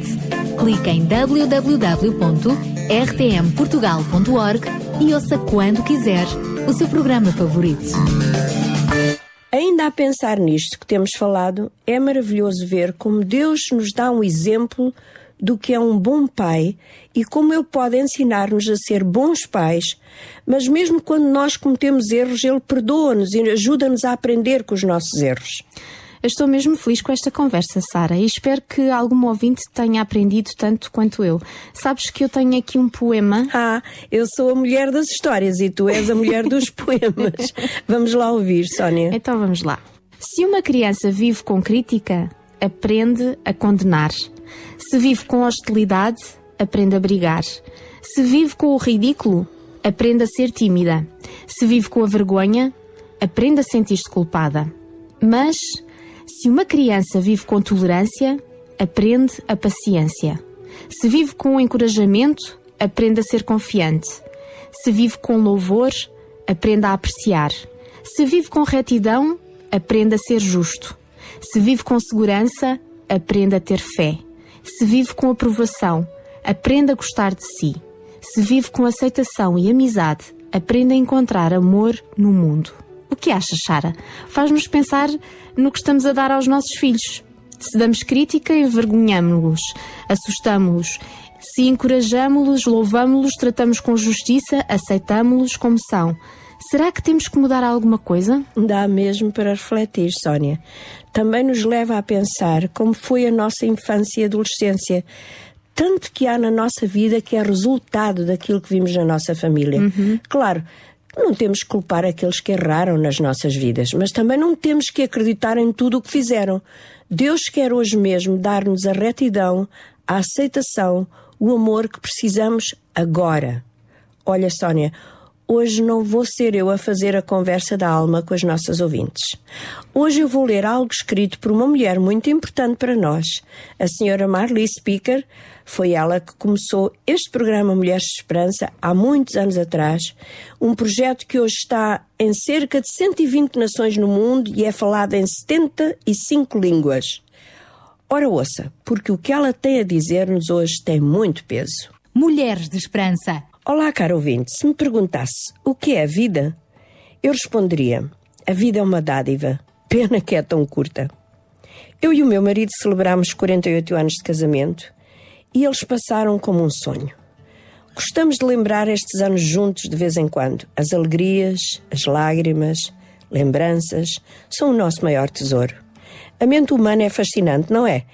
É uma dádiva de Deus quando podemos pensar e lembrar factos que nos aconteceram há tantos anos, mas também é fantástico pensar e planear acontecimentos que ainda estão à nossa frente, e é isto que nos torna diferentes dos outros animais da criação.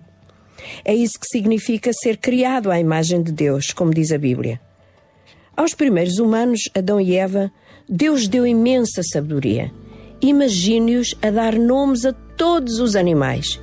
Eva ainda tinha mais uma particularidade. Ela tinha um grande poder de influenciar. Nós mulheres somos muito boas a persuadir, a convencer. Deus escolheu-nos para sermos os primeiros seres a influenciar e a moldar a vida dos nossos filhos. Pense bem, as crianças gastam os primeiros cinco anos da sua vida debaixo do cuidado de uma mulher que vai influenciar o tipo de pessoas que virão a ser. É durante esses anos que o caráter de uma criança é formado.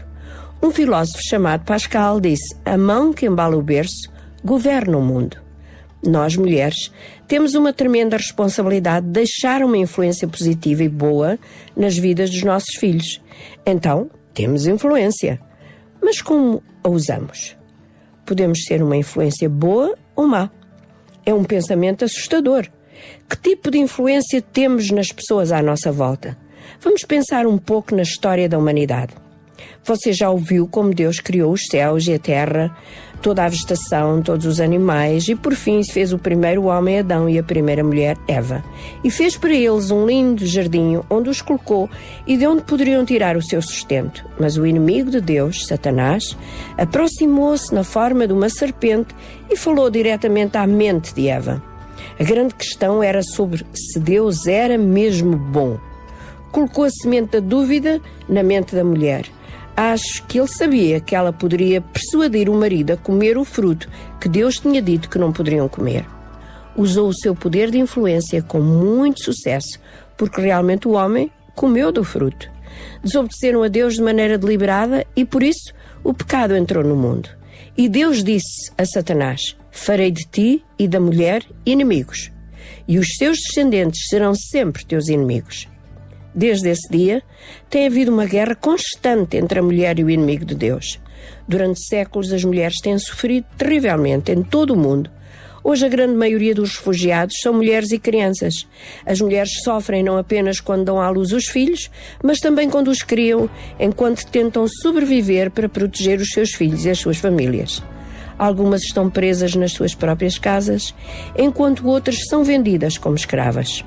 Em alguns lugares do mundo, as meninas são mortas, enquanto os meninos são festejados.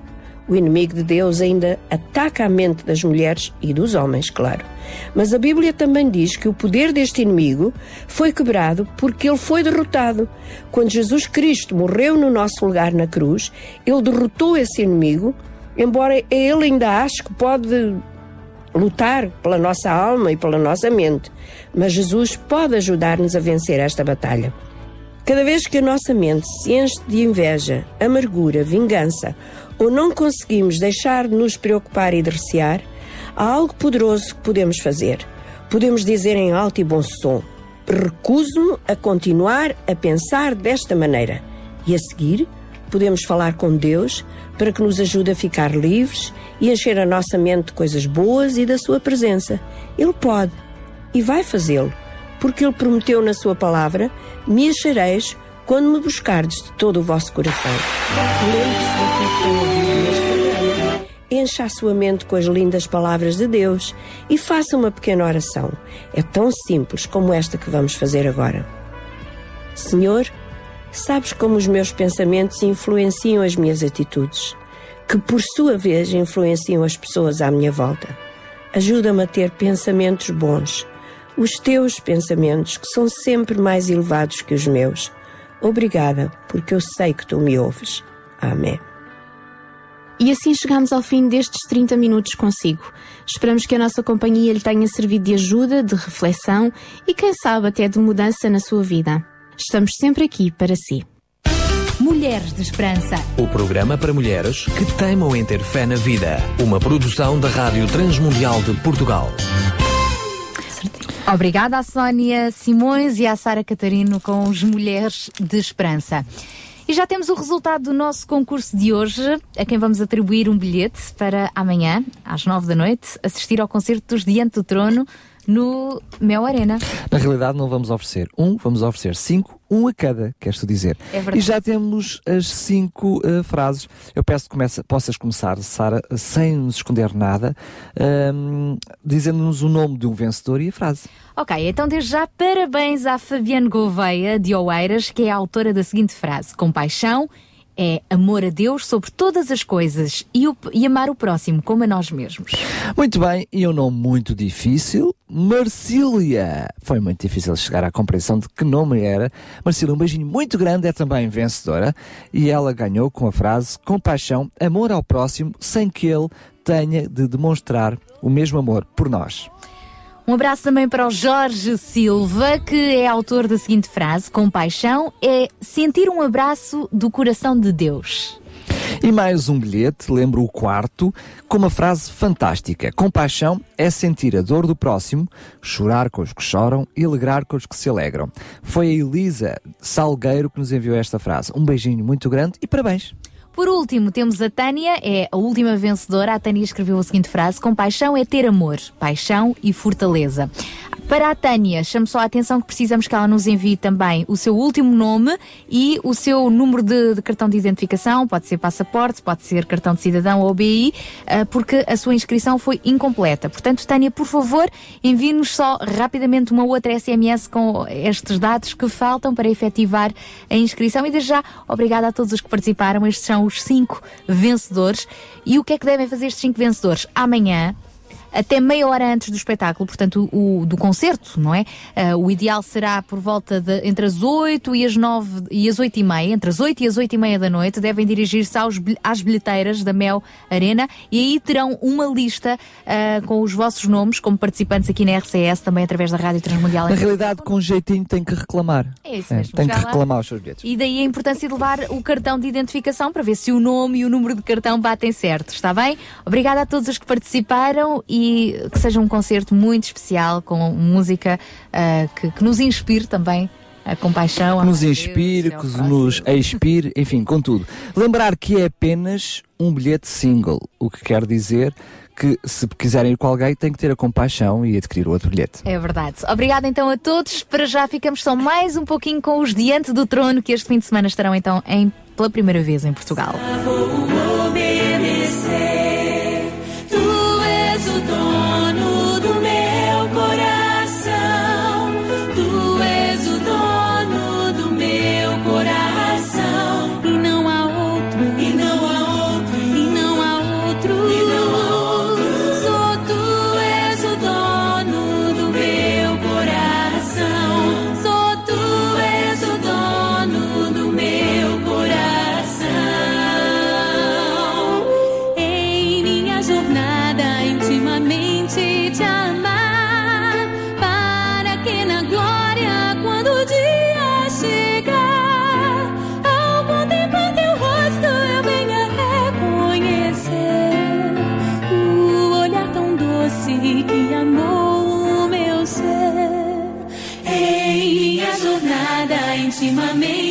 Te amar, para que na glória, quando o dia chegar, ao contemplar teu rosto eu venha reconhecer o olhar tão doce que amou meu ser.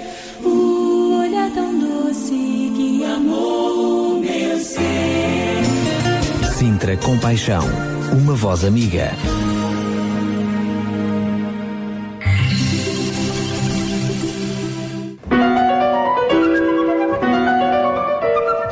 Música e a natureza. Concerto solidário de piano e flauta transversal em benefício da Associação Família Amiga. A música e a natureza. Domingo, às 17 horas, no Palácio Foz, na Praça dos Restauradores. Reserve já o seu bilhete em imagem arroba associacãofamiliaamiga.pt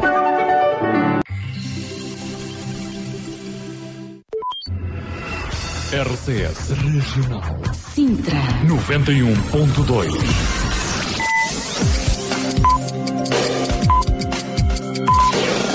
São 10 horas. Bom dia. Sabia que em Sintra, cerca de 10 mil alunos do primeiro ciclo e pré-escolar são carenciados e que duas famílias por dia vêm as suas casas penhoradas? Todos os dias há alguém a precisar de ajuda e você pode ser a solução. Sintra Compaixão, o programa da RCS que abre portas à solidariedade. Sexta-feira, das 8 às 11 da manhã. Sintra Compaixão, Contamos consigo. Bem-vindos então à terceira e última hora do Sintra Compaixão. É isso mesmo, e hoje vamos ter um pensar com paixão diferente, porque vamos hum, literalmente hum, aproveitar e aproveitar-nos de uma convidada que está connosco em estúdio para o fórum, para ser ela a trazer-nos eh, o pensar com paixão, deixando assim o João mais uma vez de folga. hã? Parabéns, João, fantástico, parabéns. Não, mas isso faz parte da liderança com paixão, não é? Delegar responsabilidades, é ou não é? Hã? Andamos aqui a aprender algumas coisinhas. É verdade, não sei se a Olga Serrano também acham mesmo, mas seja como for. A Olga Serrano é professora, estará connosco então no fórum que se segue, mas para já, Olga, bom dia. Bom dia. Fala-nos então sobre os talentos que Deus nos dá, mas de que, que depois, eh, quer dizer, nós temos de dar um retorno, não é? E somos avaliados com amor. É verdade. Bom dia a todos, os que estão aqui, os que estão em casa. Agradeço o convite e vou tentar ser breve, porque é mesmo para isso, não é? Um pensamento breve. ok, então estamos a, a- a- avaliar. Estamos aqui pensando em avaliação. E quando eu pensei neste, nesta palavra, eh, imediatamente eh, fiquei com a, a ideia de que temos realmente uma avaliação constante e contínua na nossa vida. E assim é. Uh, uma avaliação pressupõe que haja um padrão, que haja um modelo e um, pressupõe que, no fundo, haja um resultado. E realmente, pensando nisto, um, eu senti que teríamos que ver no, no início, no- dos inícios, como é que isto surgiu. Quem é que pensou em avaliações? Quem é que pensou ah, em modelos? E cheguei à conclusão de que o nosso Deus, o nosso Deus é o avaliador, o nosso Deus pensou num padrão, pensou num modelo e nos deu esse modelo que é Jesus. Ahm, realmente, se pensarmos nesta, nesta perspectiva, podemos considerar que é Deus o avaliador, é Jesus o modelo e somos nós os avaliados.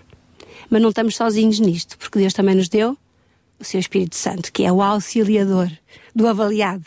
Então eu dou graças a Deus porque se eu me sinto avaliada, eu também me sinto auxiliada. E de facto, esta avaliação, como disseste, Sara, é uma avaliação feita com amor, realmente. De facto, qualquer avaliação su- pressupõe um resultado. E não há dúvida que nós temos que encarar ou um elogio e uma aprovação, ou uma crítica e uma, ou uma reprovação. Portanto, a avaliação tem estes dois, estas duas pressupostos. Então eu lembrei, de facto, quando nós lemos a palavra do Senhor e quando ah, lemos os Evangelhos, quando lemos as cartas dos apóstolos, quando lemos as palavras dos profetas no Velho Testamento, nós temos do Senhor um padrão de comportamento, um padrão de conduta. Nós podemos ter ali modelos para vermos como conduzimos a nossa própria vida. Se olharmos para Jesus, então, temos um modelo completo, 100% e infalível. E nós? Como é que ficamos nessa avaliação? Em que nível ficamos nessa avaliação? E eu lembrei-me desta passagem que a Bíblia também nos conta, esta parábola dos talentos, e realmente hum, aqueles servos tiveram uma tarefa, tinham que fazer o, o seu papel e no fim foram avaliados. E eu, eu quero ser avaliada como aqueles dois primeiros. Está bem, sim, fizeste bem, servo bom e fiel. No pouco foste fiel e sobre muito eu vou-te pôr.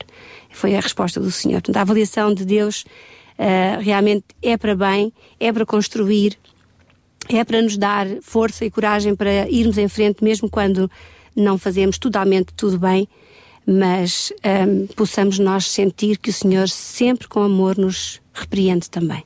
Quando eu não faço aquilo que eu devo, eu tenho que esperar uma crítica, uma repreensão, uma correção, que também, como diz a Bíblia, não é agradável no tempo em que a recebemos, não é boa, não é, não sabe bem ouvir uma repreensão, mas no futuro dá os seus frutos, não é? Como diz em Hebreus 11, 12. Então, hum, eu deixo aqui uma pergunta a todos os nossos ouvintes: em que nível estamos na avaliação de Deus? É isto. Eh, à luz das tuas palavras, em que ponto estamos nós? Eu sugeria então que, enquanto pensássemos nisso, ficássemos então com a música da, da Carla Abigail, que faz precisamente esse desafio. Sonda-me. Nem ninguém melhor do que Deus que nos conhece e para sondar o nosso coração, avaliar-nos com amor, ajudar-nos nesta caminhada para nos aperfeiçoarmos, para sermos melhores. É verdade.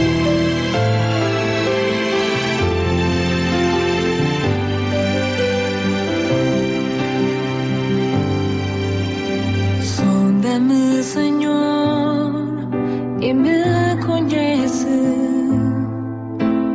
Quebranta o meu coração. Transforma-me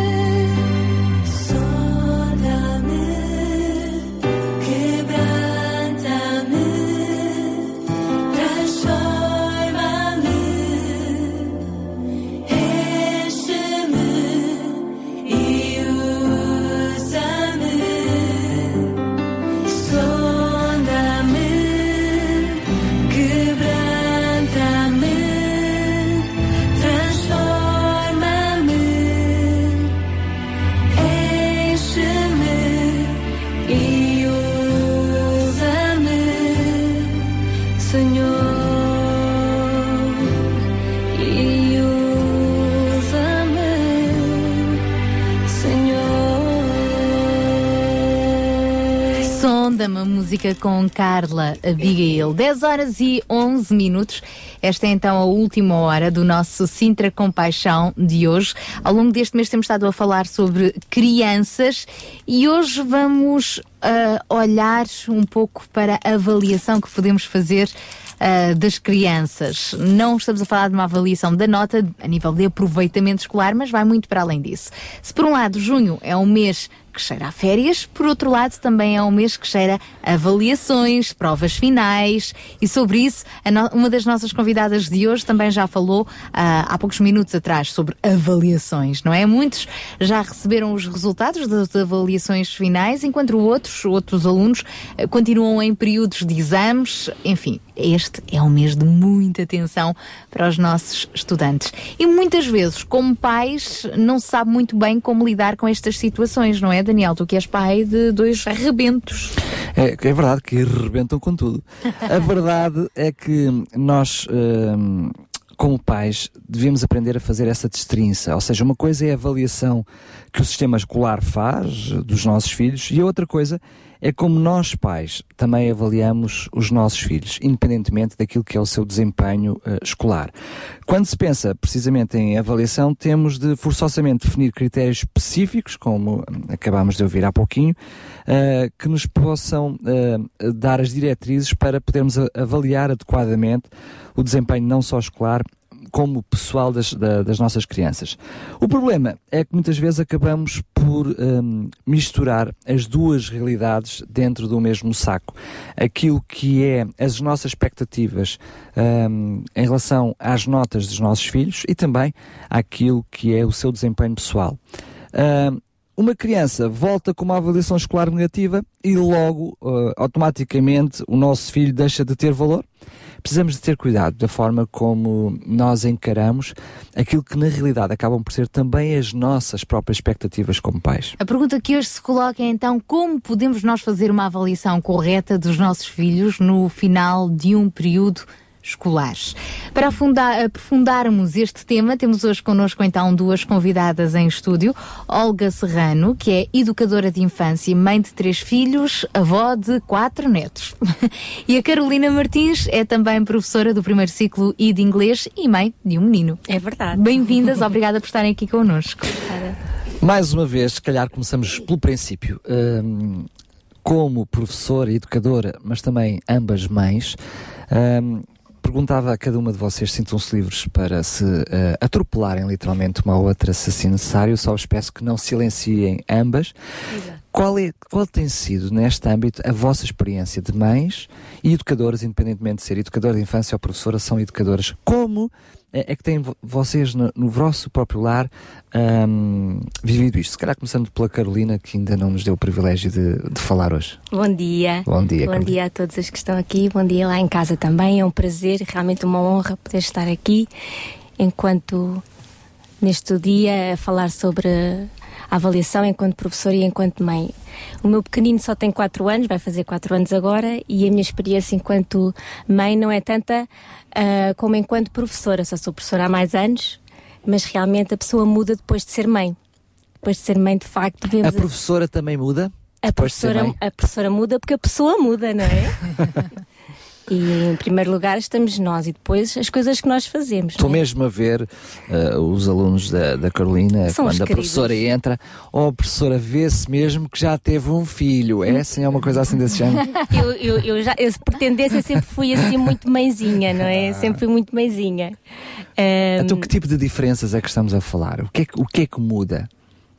há realmente hum, uma, uma consciência, porque tenho um filho, de que, de que hum, uma criança eh, e as suas atitudes e os seus eh, comportamentos e aquilo que eles expressam eh, é o reflexo. de um todo, não é? Que, que temos que ter a sensibilidade de compreender e que às vezes não é fácil, porque em sala de aula eu tenho quase 30 alunos à frente e gerir isso e tentar entender as suas motivações e, e o que é que fez com que determinado aluno tivesse tal eh, at- eh, atitude, tal comportamento.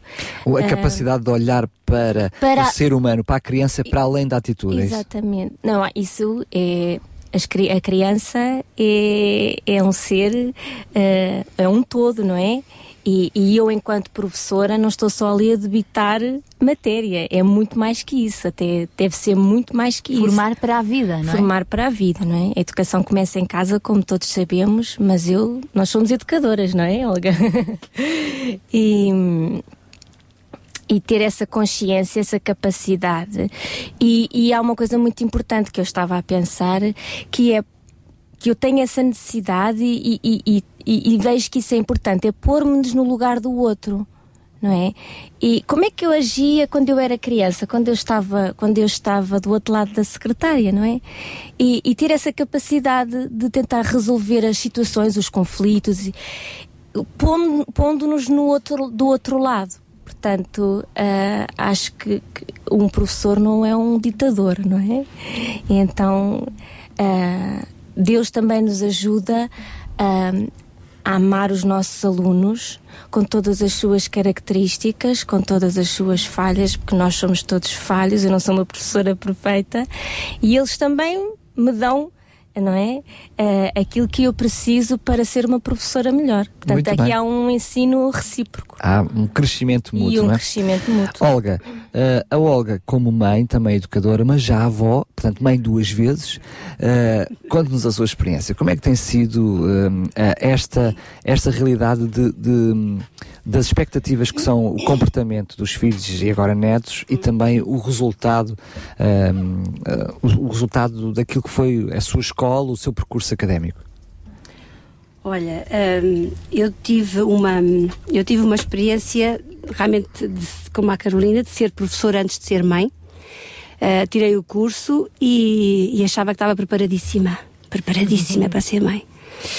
E, e quando eu fui mãe, eu percebi que não percebia nada. e que as coisas que funcionavam com os meus alunos não funcionavam com os meus filhos. Exato. Porque somos mães, não é? Ai. As mães, eles. Fantástico. A e eles sério? não vêm com o manual de instruções, não é? Pois, mas eu tenho um manual de instruções. Graças a Deus, eu encontrei um manual nessa altura. Quando os meus filhos nasceram, foi na altura em que eu me converti. E isso fez toda a diferença.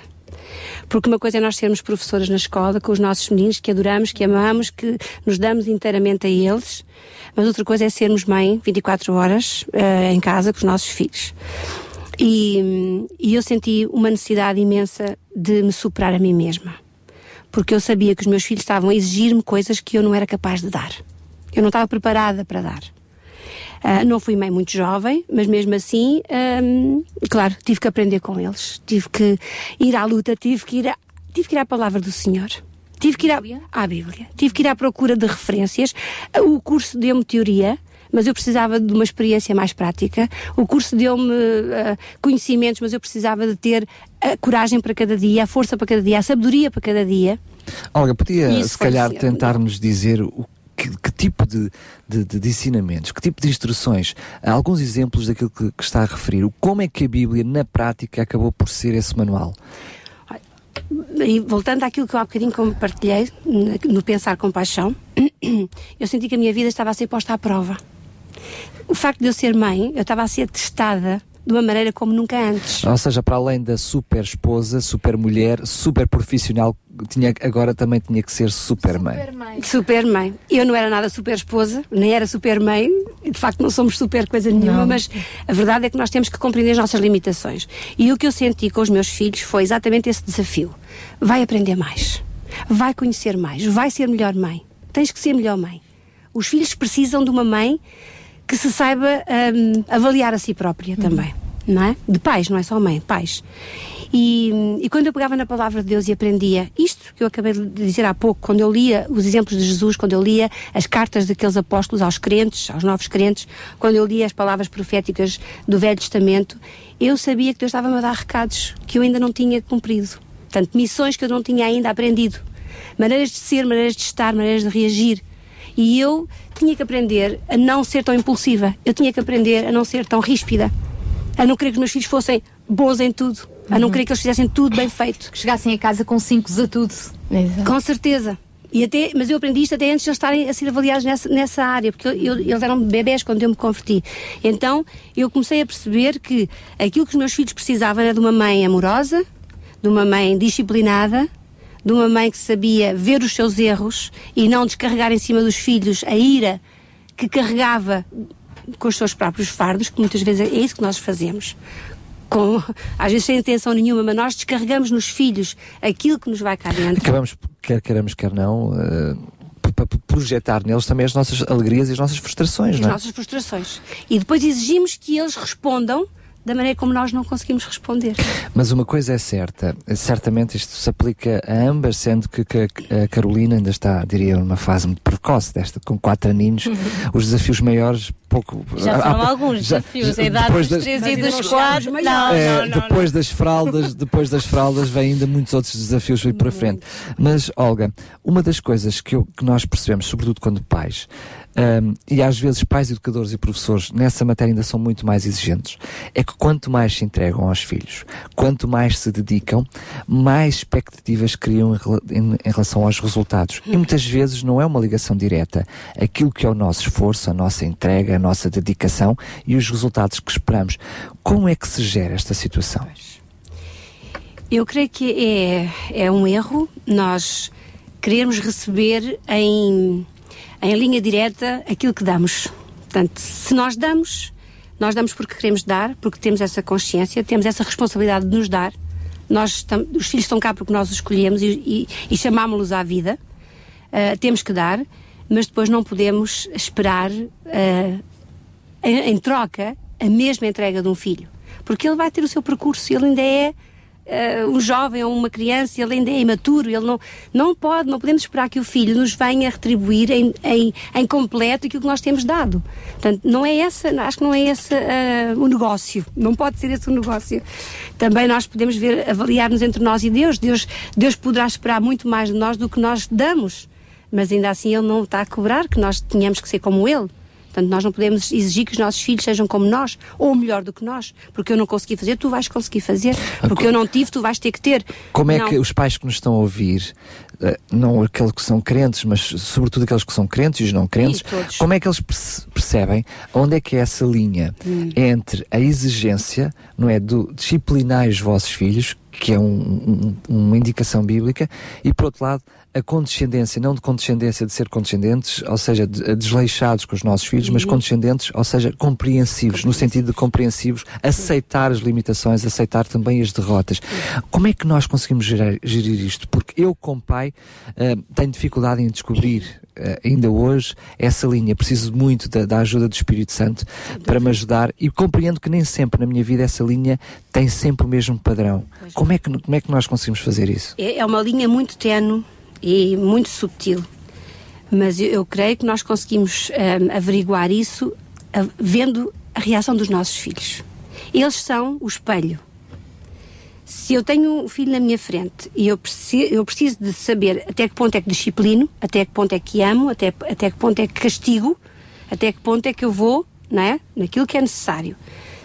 Ele é a minha bitola. E ele vai me mostrar se ficou frustrado a ponto de ficar enraivecido contra mim e me desobedecer ainda mais, se ficou compreensivo com aquilo que eu lhe disse e entendeu e aceitou a, a regra, se ficou obstinado ou se ficou indiferente e, e não me liga mais e não me partilha mais comigo aquilo que ele sente.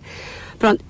A reação dos filhos é um reflexo. É um reflexo para que nós possamos avaliar até que ponto é que estamos a ir e estamos a ir bem demais, ou mal ou ou com longe demais. equilíbrio, não é? Exatamente. E a mesma coisa com professores, não é? Com professores, a, a avaliação dos alunos também é um pouco um reflexo da- do trabalho que vocês têm feito com eles. Sim, quando nós agimos mal na sala, instantaneamente, não é? Nós sentimos pela reação do aluno, tal como estava a dizer, pela reação dos nossos filhos, e eu vejo isso também com o meu filho, é, na sala de aula, instantaneamente, eu acho que não fui justa, né? mas isto, o conceito de justiça, às vezes é muito difícil de nos apercebermos logo. Ahm, é- é- era o que a Olga estava a compartilhar em relação aos filhos na sala de aula, é exatamente o mesmo. Porque nós temos situações, às vezes, de minuto para minuto, que resolveram um conflito. Que resolveram uma situação. Vários. Vários. Vários. Não é? Portanto, Vêm do intervalo e já houve não sei quantas situações que eu nem estive presente e as situações vêm para a sala de aula.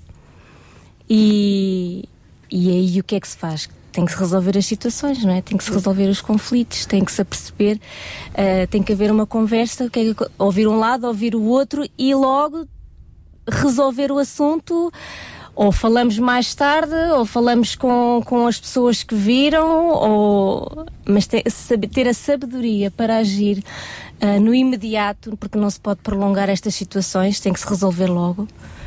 Ahm, realmente não é fácil, mas, mas quem está à nossa frente mostra se nós estamos a agir bem ou não, não é? E nós, com a nossa própria experiência e com a turma que eu tenho, não é? Eu já sei que determinada reação minha numa turma vai surtir um efeito positivo e com outra turma já não é a mesma coisa. Aquilo que eu digo ou aquilo que eu, que eu sugerir. Com os eh, filhos também? Com os filhos também, Com um é? filho pode resolver uma maneira de agir, com outro filho pode não resolver, Exatamente. não resultar absolutamente nada. As turmas têm dinâmicas exatamente. diferentes e os alunos e os filhos são, são, São, todos são, diferentes uns, são, do outro, uns dos outros. não é? E, e, sobretudo, eu creio que também há escolas que fazem isso, é que levam os alunos a meditar, a Sim, pensar sim, sim. naquilo que correu bem e correu mal na sala de aula. Perdão. E nós que em casa também podemos fazer isso. Ter um tempo com os filhos em que nós conversamos sobre a nossa vida familiar. Em que podemos dar-lhes espaço para eles expressarem, mesmo de pequeninos. Eu acho que desde que eles começam a falar, nós podemos Sim, ter uma linguagem- uma linguagem adaptada- adaptada e às diferentes idades, com e que eles certeza. possam compreender, que eles possam dizer. Para eles sentirem na sua própria pele o que é que foram fazendo bem, o que é que foram fazendo mal. É verdade. E eles têm uma noção muito, Muito clara, clara. de quando fazem mal, eles têm, merecem ser repreendidos. E quando há uma justiça é? Nessa situação, a criança aceita. As E- crianças têm que saber, têm que ter uma resposta, têm que compreender. O meu filho tem 3 anos, vai fazer agora 4, e isso está a dizer, Olga, é mesmo verdade. E ainda ontem estava a falar com a minha mãe, eh, com a minha sogra, e, ela, e eu estava-lhe a explicar. O, o Jaime está naquela idade do não. Mas, O Jaime que é o- o que é o meu filho, exato. Mas se eu conversar com ele e explicar-lhe o porquê que eu chamei-o a atenção, ele precisa de saber. Com um aluno é a mesma coisa. Não é só não porque não. Não é só não porque não podes, porque isso não é, não se deve fazer. Não. Temos que eh, explicar, temos que conversar e temos que mostrar as consequências. Claro. Isso até na avaliação, não é? Os, os- as notas saem, mas depois há uma correção. Há uma autoavaliação, normalmente até se faz uma autoavaliação quando, quando é uma, ou a correção do, do- daquilo que foi feito, do trabalho. Há, há uma- um momento para questões e, e reflexão sobre aquilo que. Mas eh, a Olga ainda há, pouquinho- há pouco estava a referir isso mesmo, ou seja, se, se necessariamente há uma avaliação, significa antes têm que estar definidos os critérios dessa mesma avaliação. Ah, isso tem que estar Ou seja, sempre. mas se no, no ato de educar através, ou mais, ou melhor ainda, no ato de lecionar, os critérios já estão por si só estabelecidos, muitas vezes no ato de educar como pais, hum, também tem que haver essas regras, estas balizas, essa orientação, família, para que na sim. altura da avaliação se perceba quais são os critérios, os critérios que estão em cima da mesa. Uhum. E essa parte também às vezes é difícil, porque muitas vezes, hum, como pais, ah, temos as correrias do dia a dia, temos dificuldades em deixar de uma forma clara, transparente, precisa quais são essas regras, não é? Hum, como é? Como é que nós podemos dizer a um pai, uma mãe que nos está a ouvir agora, por exemplo, ah, que há essa destrinça entre aquilo que são os resultados escolares ah, e aquilo que são essas balizas, essas regras, como pais, como educadores? Hum, eu, é interessante que eu, pensando neste tema, realmente hum, pensei nessas duas vertentes e podem não querer ter nada uma a ver com a outra, mas podem ter tudo a ver. Ou seja, o meu, vamos pôr um caso concreto. O meu filho, eu conheço em casa e conheço na escola. Penso Ou eu. achamos que conhecemos, Pois, é? penso eu que, que, que eu conheço na escola. Eh, e sei dos- do que as pessoas me dizem sobre o meu filho. E sei que espero dele X nota. Pronto, já o conheço minimamente. Agora, o meu filho pode nem sempre estar no seu melhor, pode nem sempre estar nos seus dias e a avaliação que ele me traz não condiz com aquilo que eu esperava dele. A minha reação vai provocar nele ou frustração, frustração e, e- e zanga e incompreensão da minha parte, ou vai mostrar que realmente, olha, foi um, foi um azar, foi um tempo infeliz, vamos melhorar, vamos nos esforçar para ir. Exatamente. Pois. E funciona maus. como estímulo. E Exato. funciona como um estímulo. Tem o- Pronto. Eu nunca posso avaliar o meu filho ou um aluno pela nota numérica É que ele verdade. traz num teste. Isso é um erro. Porque a criança não é aquele resultado. A criança, como tu dizias há pouco, é um todo cheio de uma série de coisas à sua volta e muito bom em muitas coisas. E se por acaso não é bom naquele teste ou naquela matéria, não tem que ser julgado por isso. E, este, é? eh, e esta questão também mostra a importância eh, da participação dos pais É. na, na vida escolar dos filhos, não é? Sem dúvida. Olha, eu. eu Vê-se o resultado, não é? É sempre recíproco normalmente, não é? É, A participação creio dos que sim. pais. Eu creio que sim. E, e- e mesmo quando nós temos um filho que tem um insucesso escolar, por alguma razão que, no- que nos ultrapassa, que a família tenta resolver, a família tenta ajuda e a criança ainda assim continua com algumas dificuldades, aquela criança só precisa de ser muito amada e muito estimulada. Porque de facto ela O pode. não reforço tem que ser positivo. o reforço tem que ser sempre positivo. Porque, pronto, a gente pode ver, o nosso filhote é um bocadinho preguiçoso, podia estudar mais, se, se estudasse mais tinha melhores resultados. Ok, é verdade. Mas, ainda assim, ele vai ter que amadurecer para depois querer fazer esse esforço e querer fazer esse empenho no estudo. Então temos que ajudá-lo a amadurecer para chegar lá. Não é criticando e não é, n- pronto, pondo o menino, não é? Com, com Temos o sempre rótulo. que amar, não Com é? o rótulo. E é... E Oh, outra Olga, coisa- eu vou ser mauzinho. Eu acho que eh, qualquer pessoa que nos está a ouvir assina, assinala, assina, subscreve, sublinha eh, de letra aquilo que nós estamos a dizer. Mas como é que num- na prática pais eh, que de alguma forma, ah, como o vosso exemplo, que se esforçam, que se dedicam, que estão ali, que se calhar até passam horas e horas e horas a estudar ao lado da própria criança, estimulando, ensinando-a, e depois chega um resultado, pega no teste e começa a haver distração aqui, distração ali, falta de, falta de interesse.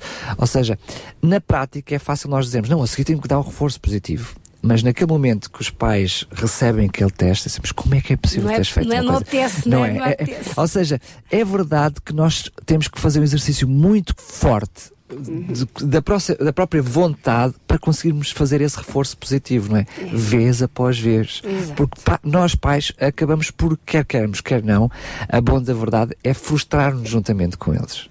Não é?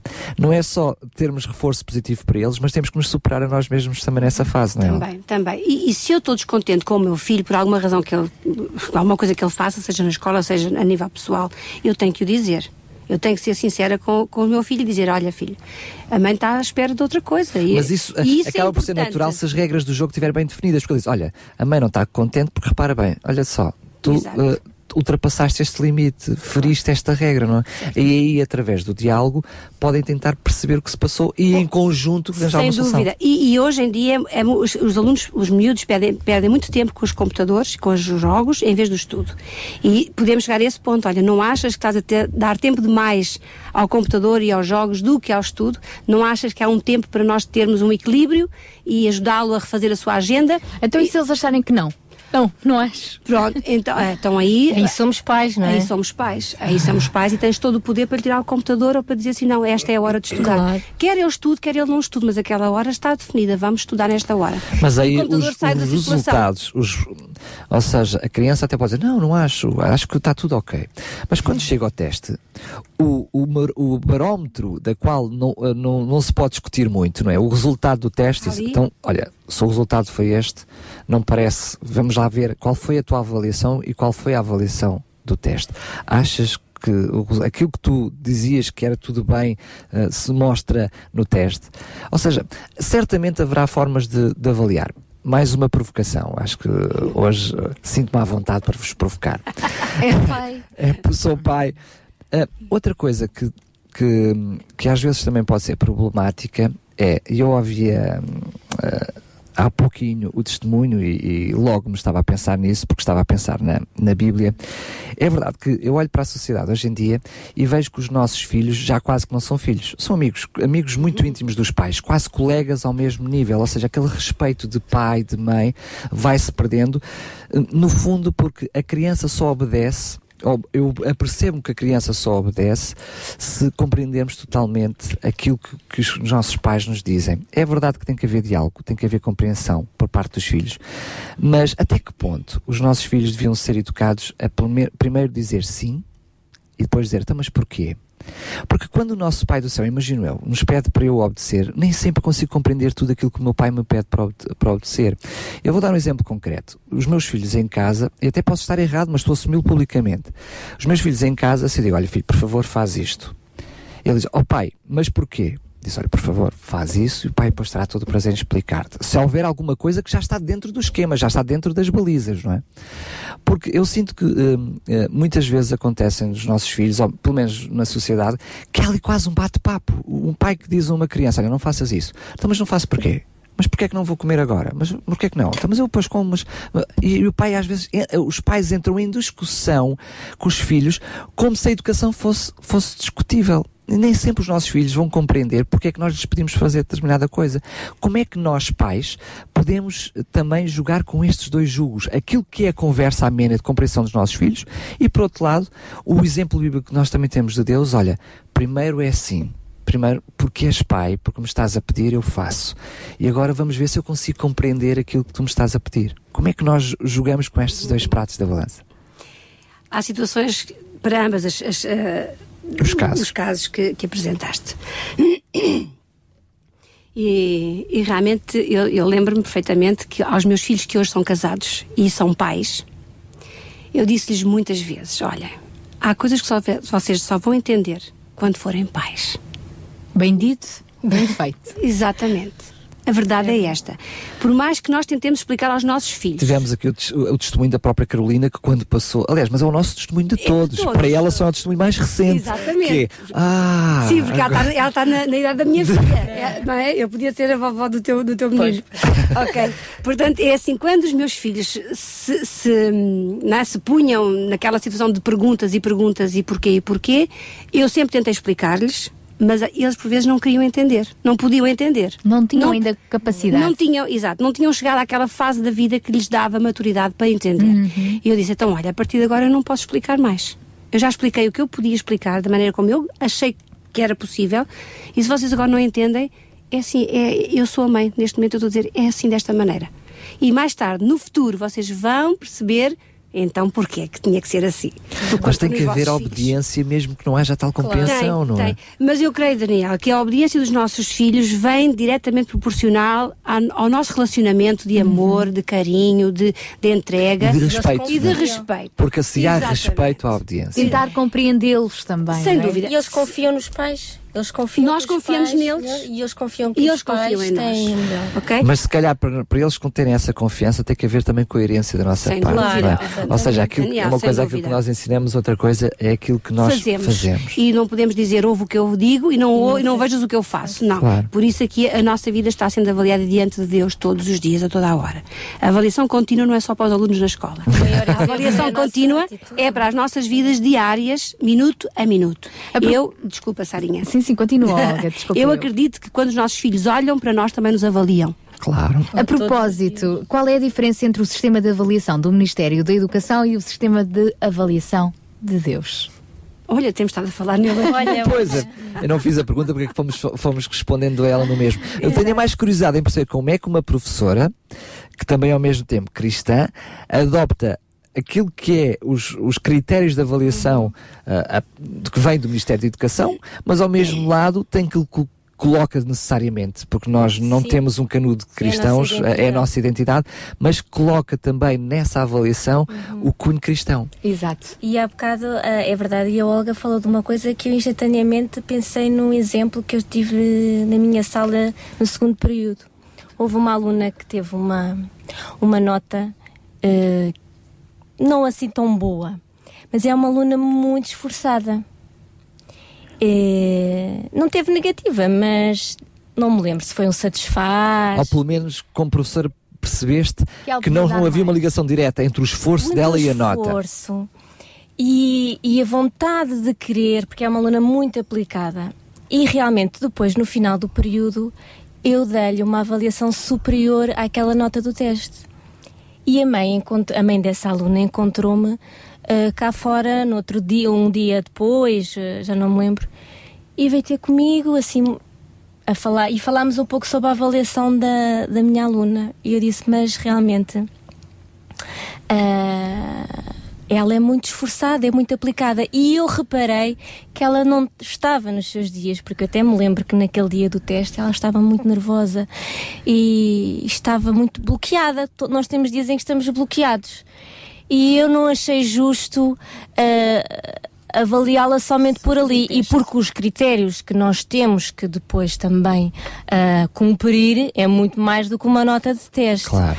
Portanto, há- há- e normalmente temos por percentagens, não é? Os o- a força do teste. Mas de alguma forma esse contacto por parte também foi no sentido de ela ter estranhado o resultado da nota final eh, face ao, ao teste que tinha recebido em casa?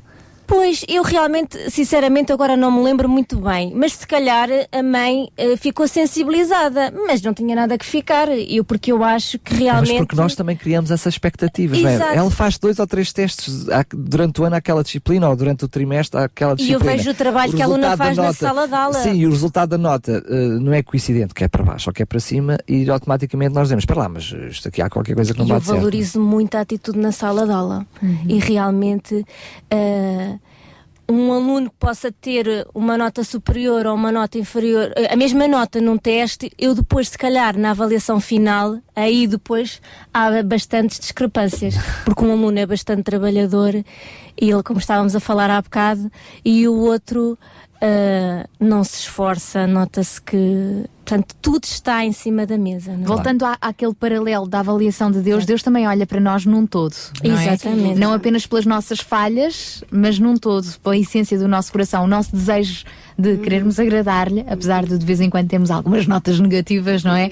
Mas aí está também o perdão de Jesus sobre as nossas dúvida, vidas. dúvida. É mesmo. O- a graça e a misericórdia de Deus sobre nós. Nós vamos continuar esta conversa já a seguir. Para já, ficamos com Jader Santos no tema Beijo de Deus. Este tema, o Jader Santos eh, escreveu e cantou com o seu próprio filho. Bebê, pequenino também. Vamos ouvir o resultado lindo. final.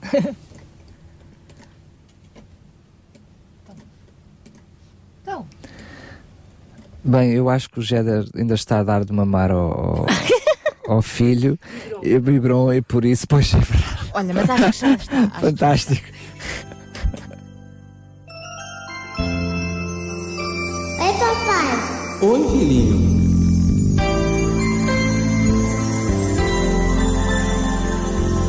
Você vai cantar minha música? Um filho é um pedaço de amor que caiu do céu.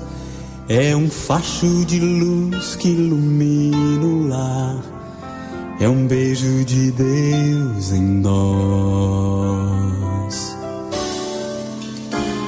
Um filho é a coisa mais linda que pode haver. É a semente do amor que já floresceu. É milagre de Deus, não dá pra entender.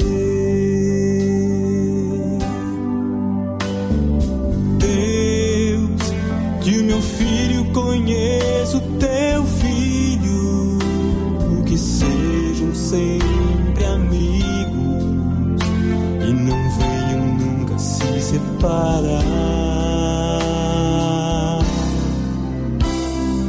Deus, obrigado por enviares teu filho e porque nele nos tornamos teus filhos. Nós te amamos de coração. És nosso Deus e Pai.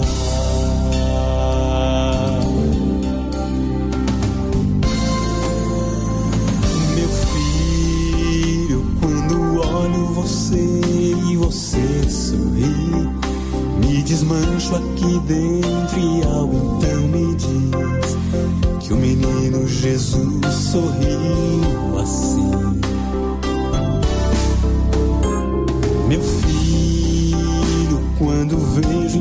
Você coisas que são de mim, logo penso que Deus foi quem fez você assim, pra eu nunca esquecer. Você é minha criança.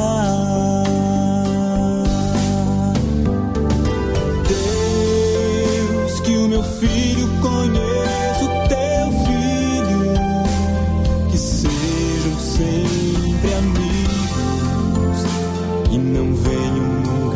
separar. Deus, obrigado por enviar Esteu filho e porque nele nos tornamos teus filhos. Nós te amamos de coração. Tu és nosso Deus e Pai.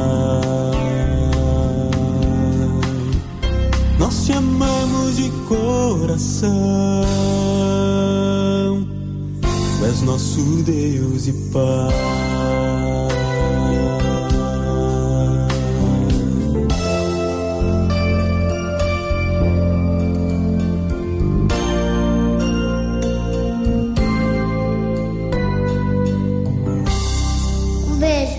Sabia que em Sintra, cerca de 10 mil alunos do primeiro ciclo e pré-escolar são carenciados e que duas famílias por dia vêm as suas casas penhoradas? Todos os dias há alguém a precisar de ajuda e você pode ser a solução. Sintra Compaixão, o programa da RCS que abre portas à solidariedade. Sexta-feira, das 8 às 11 da manhã. Sintra Compaixão, Contamos consigo. Estamos já a 13 minutos das 11 da manhã, quase a finalizar o nosso Sintra Compaixão de hoje, numa altura em que as aulas estão a terminar, as férias estão a chegar, os pais estão a receber as notas dos filhos e estamos precisamente a falar sobre isso. Como é que os pais devem lidar com a avaliação? Às vezes, ah, pronto, nenhum pai gosta de ver o seu filho chegar com muitas negativas em casa, mas isso significa que o seu Com filho. muitas. Estás a ser Com uma muito. negativa. Olha, Ah, se for com muitas, a gente já se chateia. Pois, com nenhuma negativa, mas, mas o peso, o peso da coisa, não é? O peso da coisa. Chegar com uma negativa, mas o resto for tudo Mas- 4 e 5, Não, já mas- está Tá bom. É porque aquela disciplina realmente ele não é, bom. Não, mas é mais complexo, porque não é só isso. A criança pode até não chegar com uma negativa, mas se não chega com as expectativas das notas do pai, e às vezes pode ser, os pais esperam um 18, um 19 ou um 20, e se a criança chega para um 15, aquele pai se calhar recebe aquela nota como se fosse uma negativa, porque fere as suas expectativas. Portanto, certamente temos pais muito contentes. Porquê? Porque as notas manifestaram ahm, ah, valores acima das suas expectativas e depois temos pais muito descontentes porque as notas, independentemente de serem negativas ou não, ferem as suas, as suas ah, expectativas. Como é que deve ser a atitude dos pais? Que erros é que não devemos cometer quando as notas super- não superam as, as nossas expectativas? Bom, eu acho que a primeira coisa que nós temos que perceber é que quando a nota chega, já não há nada a fazer. Certo? Quando a nota chega, já No passou. terceiro período já passou, não é? Pois, neste Antes- momento. Ah, neste- exatamente, neste momento. Neste momento, final de ano, quando a nota chega, já não há nada a fazer. É, é só encaixá-la, aguentá-la e seguir em frente. É, já, é apenas resignação, não podemos neste momento é. Porque já Bem, passou ele tem um o- ano inteiro. ele tem o verão, pode trabalhar. Bem, mas isso Pode- agora é daqui pode- para a frente. Ah, ok. Neste momento, eu acho que não vale a pena castigos, não vale a pena repreensões, não vale a pena agora ficas sem férias ou ficas. Não vale a pena porque o esforço, ou o- o- a falta de esforço já não, não pode ser recompensada ou não é, eh, refeita. Mas há sim que pegar naquilo e repensar o futuro. Não é? Portanto, o passado já ninguém mexe, não é verdade? Mas o futuro sim podemos repensá-lo. Agora, de facto que os pais podem mostrar a sua, a sua frustração, mostrar o seu desagrado, dizer assim, olha, vês quantas vezes eu te disse que era preciso estudar, quantas vezes eu te chamei para estares ao pé de mim e irmos estudar e tu não quiseste. Ou quantas vezes é que tu, hum, eu te perguntei se precisavas de ajuda e disseste que não. Pronto. Agora, realmente, eh, o, o aluno tem que assumir também a sua responsabilidade, não é? O filho, claro, por mais eh, jovenzinho que seja, Ah, Olga, ele tem que eu vou se, levar o se tempo todo a fazer este papel de, de- Eu conheço a resposta, percebo o que me estás a dizer, mas vou fazer o papel de- do sentimento de muitos pais, certamente nos estão a ouvir. Ah, eu recebo a, fi- a ficha da avaliação e, assim, o seu filho nunca faz os trabalhos de casa. Quando ele veio, então, "Então, mas tens trabalhos de casa? Não, não tenho. O seu filho não faz os, não fez os trabalhos de casa. O seu filho tem tido, mostrou pouco desinteresse, mostrou muito desinteresse durante a sala de aula. O, o seu filho, ou seja, se nós vemos para além daquilo que é o resultado do da nota, eh, vemos que há um, um resultado global do seu comportamento, da, do- do- da- daquilo que foi a sua relação com a escola negativo, eh, eu olho para ele e digo assim, bem, o que está feito está feito, já não vale a pena castigar, não vale a pena fazer mais nada, agora vamos pensar no futuro. Como é que um pai encaixa isto, não é? Porque tu estás a partilhar connosco, ah, não vale a pena muito. eh, Agora, repara, Como é que não, Daniel, não- é que uh, a avaliação não é apenas a nota, não é? Não, Uma avaliação que não, vem da escola não. é não. apenas a nota. Não, e o aluno não pode ser julgado pela nota, não é? Claro. Mas é assim julgado pelas atitudes, pelos comportamentos, pelo que ele fez durante o ano inteiro. E, e eu acredito que não há nenhum pai que chegue a, a confrontar-se com as notas. E sabe o filho que tem em casa, não é? Sabe o filho que tem em E casa, que mas também que desconheça todo o processo que, que levou àquilo. Portanto, um pai ou uma mãe que esteja com os seus filhotes e, e seja realmente atento, vai acompanhar aquela criança dia a dia no, dia, no tempo de escola. E vai falar com os professores e vai saber o que é que se passa. E, dia a dia aquilo tem que se, tem que se ir compondo, não é? Normalmente, se Portanto, aparece não- não uma surpresa destas, ah, já alguma coisa em todo o processo tem estado a falhar. Exatamente. E quando o pai se surpreende muito com aquilo, é porque também não prestou Também não atenção, não é, Carolina? A gente É. dizer isso. É porque também não prestou atenção devida àquele filho durante o ano letivo. E depois surpreende-se e frustra-se e castiga. Não, eu- não, não. Na minha opinião, não é por aí. Não é por aí. Eu, eu, como educadora de infância, ah, lidei com muita gente, com muitas crianças, com muitos pais, mas também como diretora de um, de um infantário de 20 anos, eu também lidei com a situação de prestação de serviços, não é? Do desempenho das educadoras que chegavam ao pé de mim. E eu digo-vos, nunca me iludi com altas médias num currículo. Porquê? Porque aquela pessoa que foi excelente aluna academicamente pode não ser tão excelente na prática. Em competências Em sociais. competências, na, na sua dedicação ao trabalho, no seu desempenho. Portanto, uma criança, uma pessoa não é, não pode ser um número, o número que lhe atribuem. É muito mais do que isso.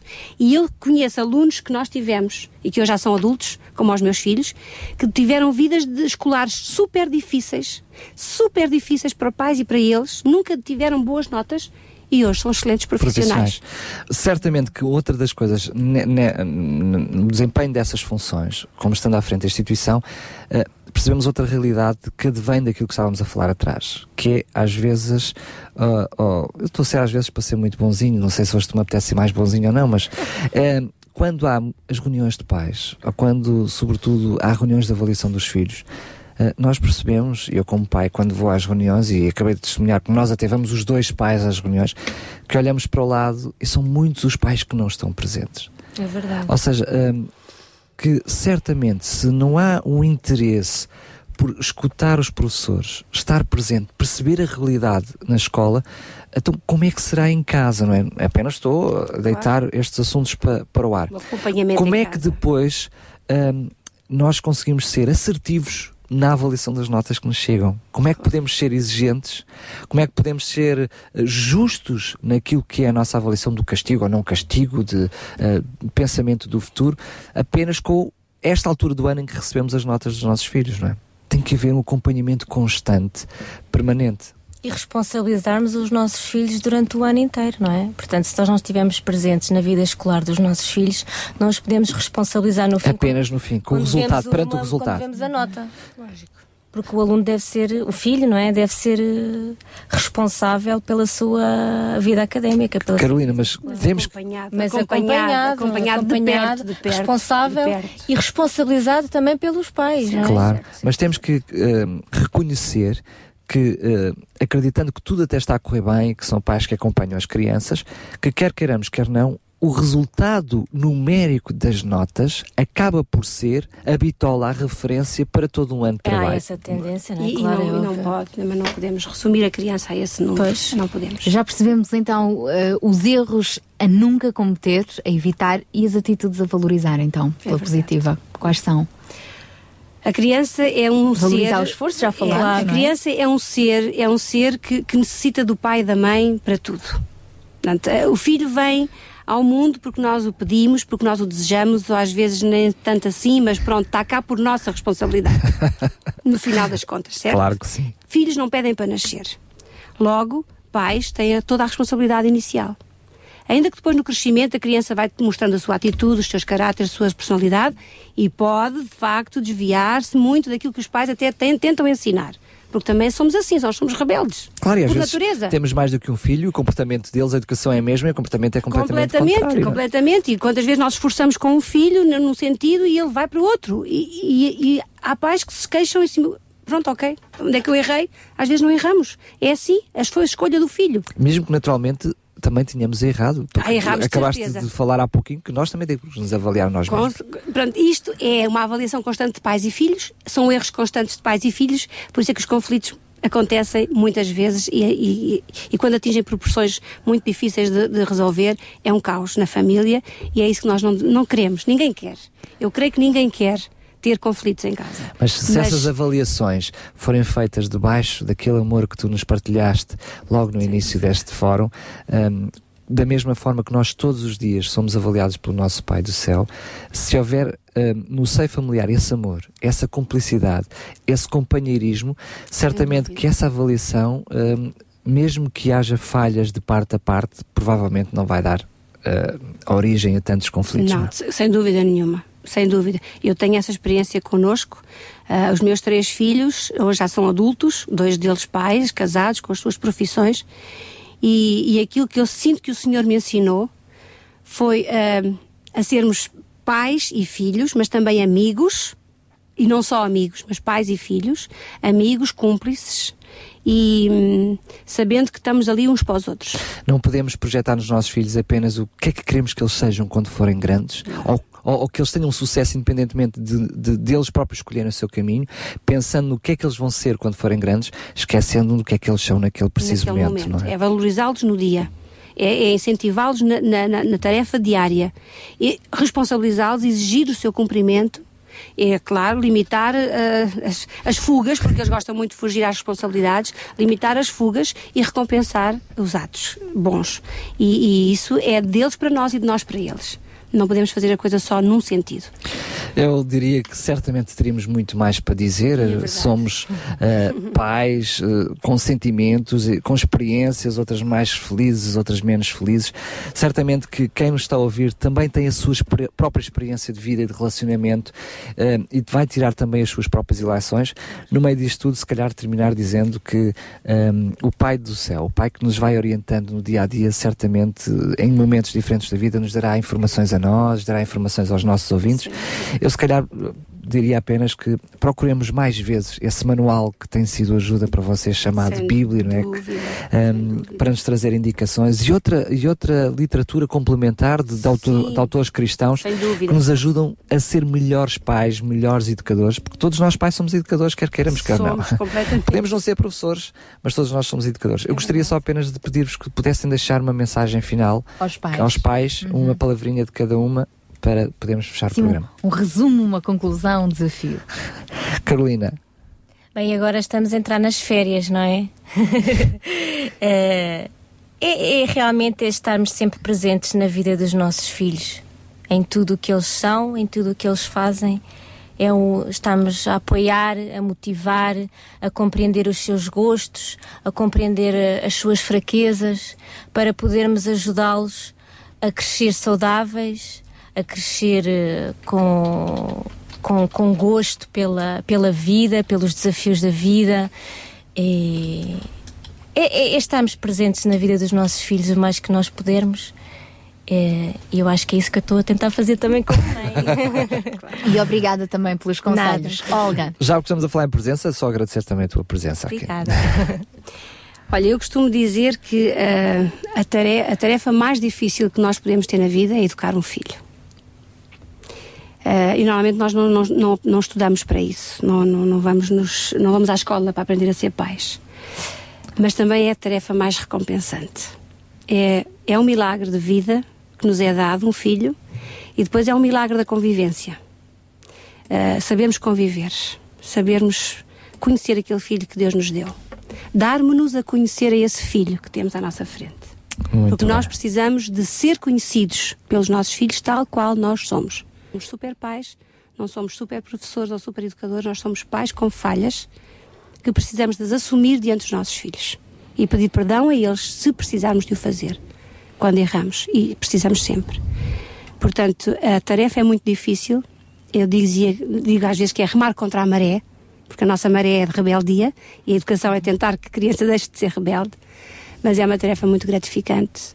Muito, eu acho que é a maior. A herança dos vossos filhos é galardão. Ah, é, isso verdade, mesmo. é verdade. Não há- eu acho que não há nada mais compensador do que isso.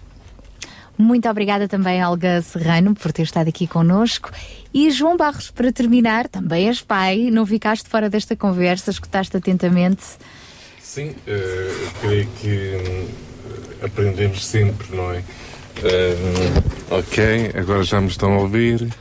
Eu creio que sempre aprendemos se- sempre com, com, com estas experiências de vida e como a Olga estava a dizer, nós não estudamos para ser pais, não é?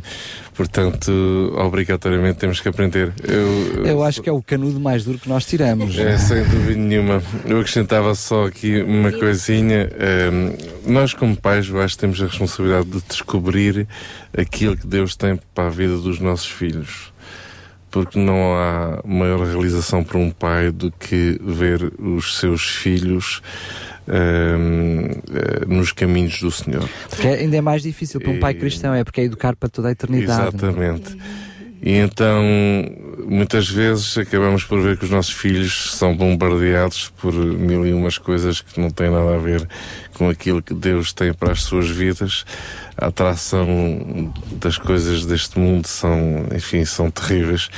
Eh, mas nós, como pais, realmente temos que eh, nivelar esta, esta dimensão e, e estarmos atentos àquilo que, que Deus planeou para a vida dos nossos filhos antes mesmo deles serem concebidos. Portanto, não é só cá está ele, eh, vamos lá fazer o que há para fazer. Não, na realidade, não foi projeto de pais nenhum, foi projeto de Deus. Os nossos filhos são herança do Senhor. Esse é o grande desafio, descobrir o que Deus tem para a vida dos nossos filhos e tentar ajudar a, a- a fazer essa descoberta e, e a fazê-los crescer nesta, nesta caminhada. É um grande desafio. Obrigada também, João Barros, e até à próxima sexta-feira, se Deus quiser. Até a próxima sexta-feira. O nosso Sintra Compaixão está quase a fazer uma, uma pequena pausa de férias, mas para a sexta-feira, na próxima sexta ainda cá estaremos. É isso mesmo, só dizer que estamos quase a entrar em período de férias e a avaliação é positiva. É bom contar consigo. Parabéns, parabéns. Deus o abençoe, boa semana, sempre com compaixão no coração. Sabia que em Sintra, cerca de 10 mil alunos do primeiro ciclo e pré-escolar são carenciados e que duas famílias por dia vêm as suas casas penhoradas? Todos os dias há alguém a precisar de ajuda e você pode ser a solução. Sintra Compaixão, o programa da RCS que abre portas à solidariedade. Sexta-feira, das 8 às 11 da manhã. Sintra Compaixão, Contamos consigo.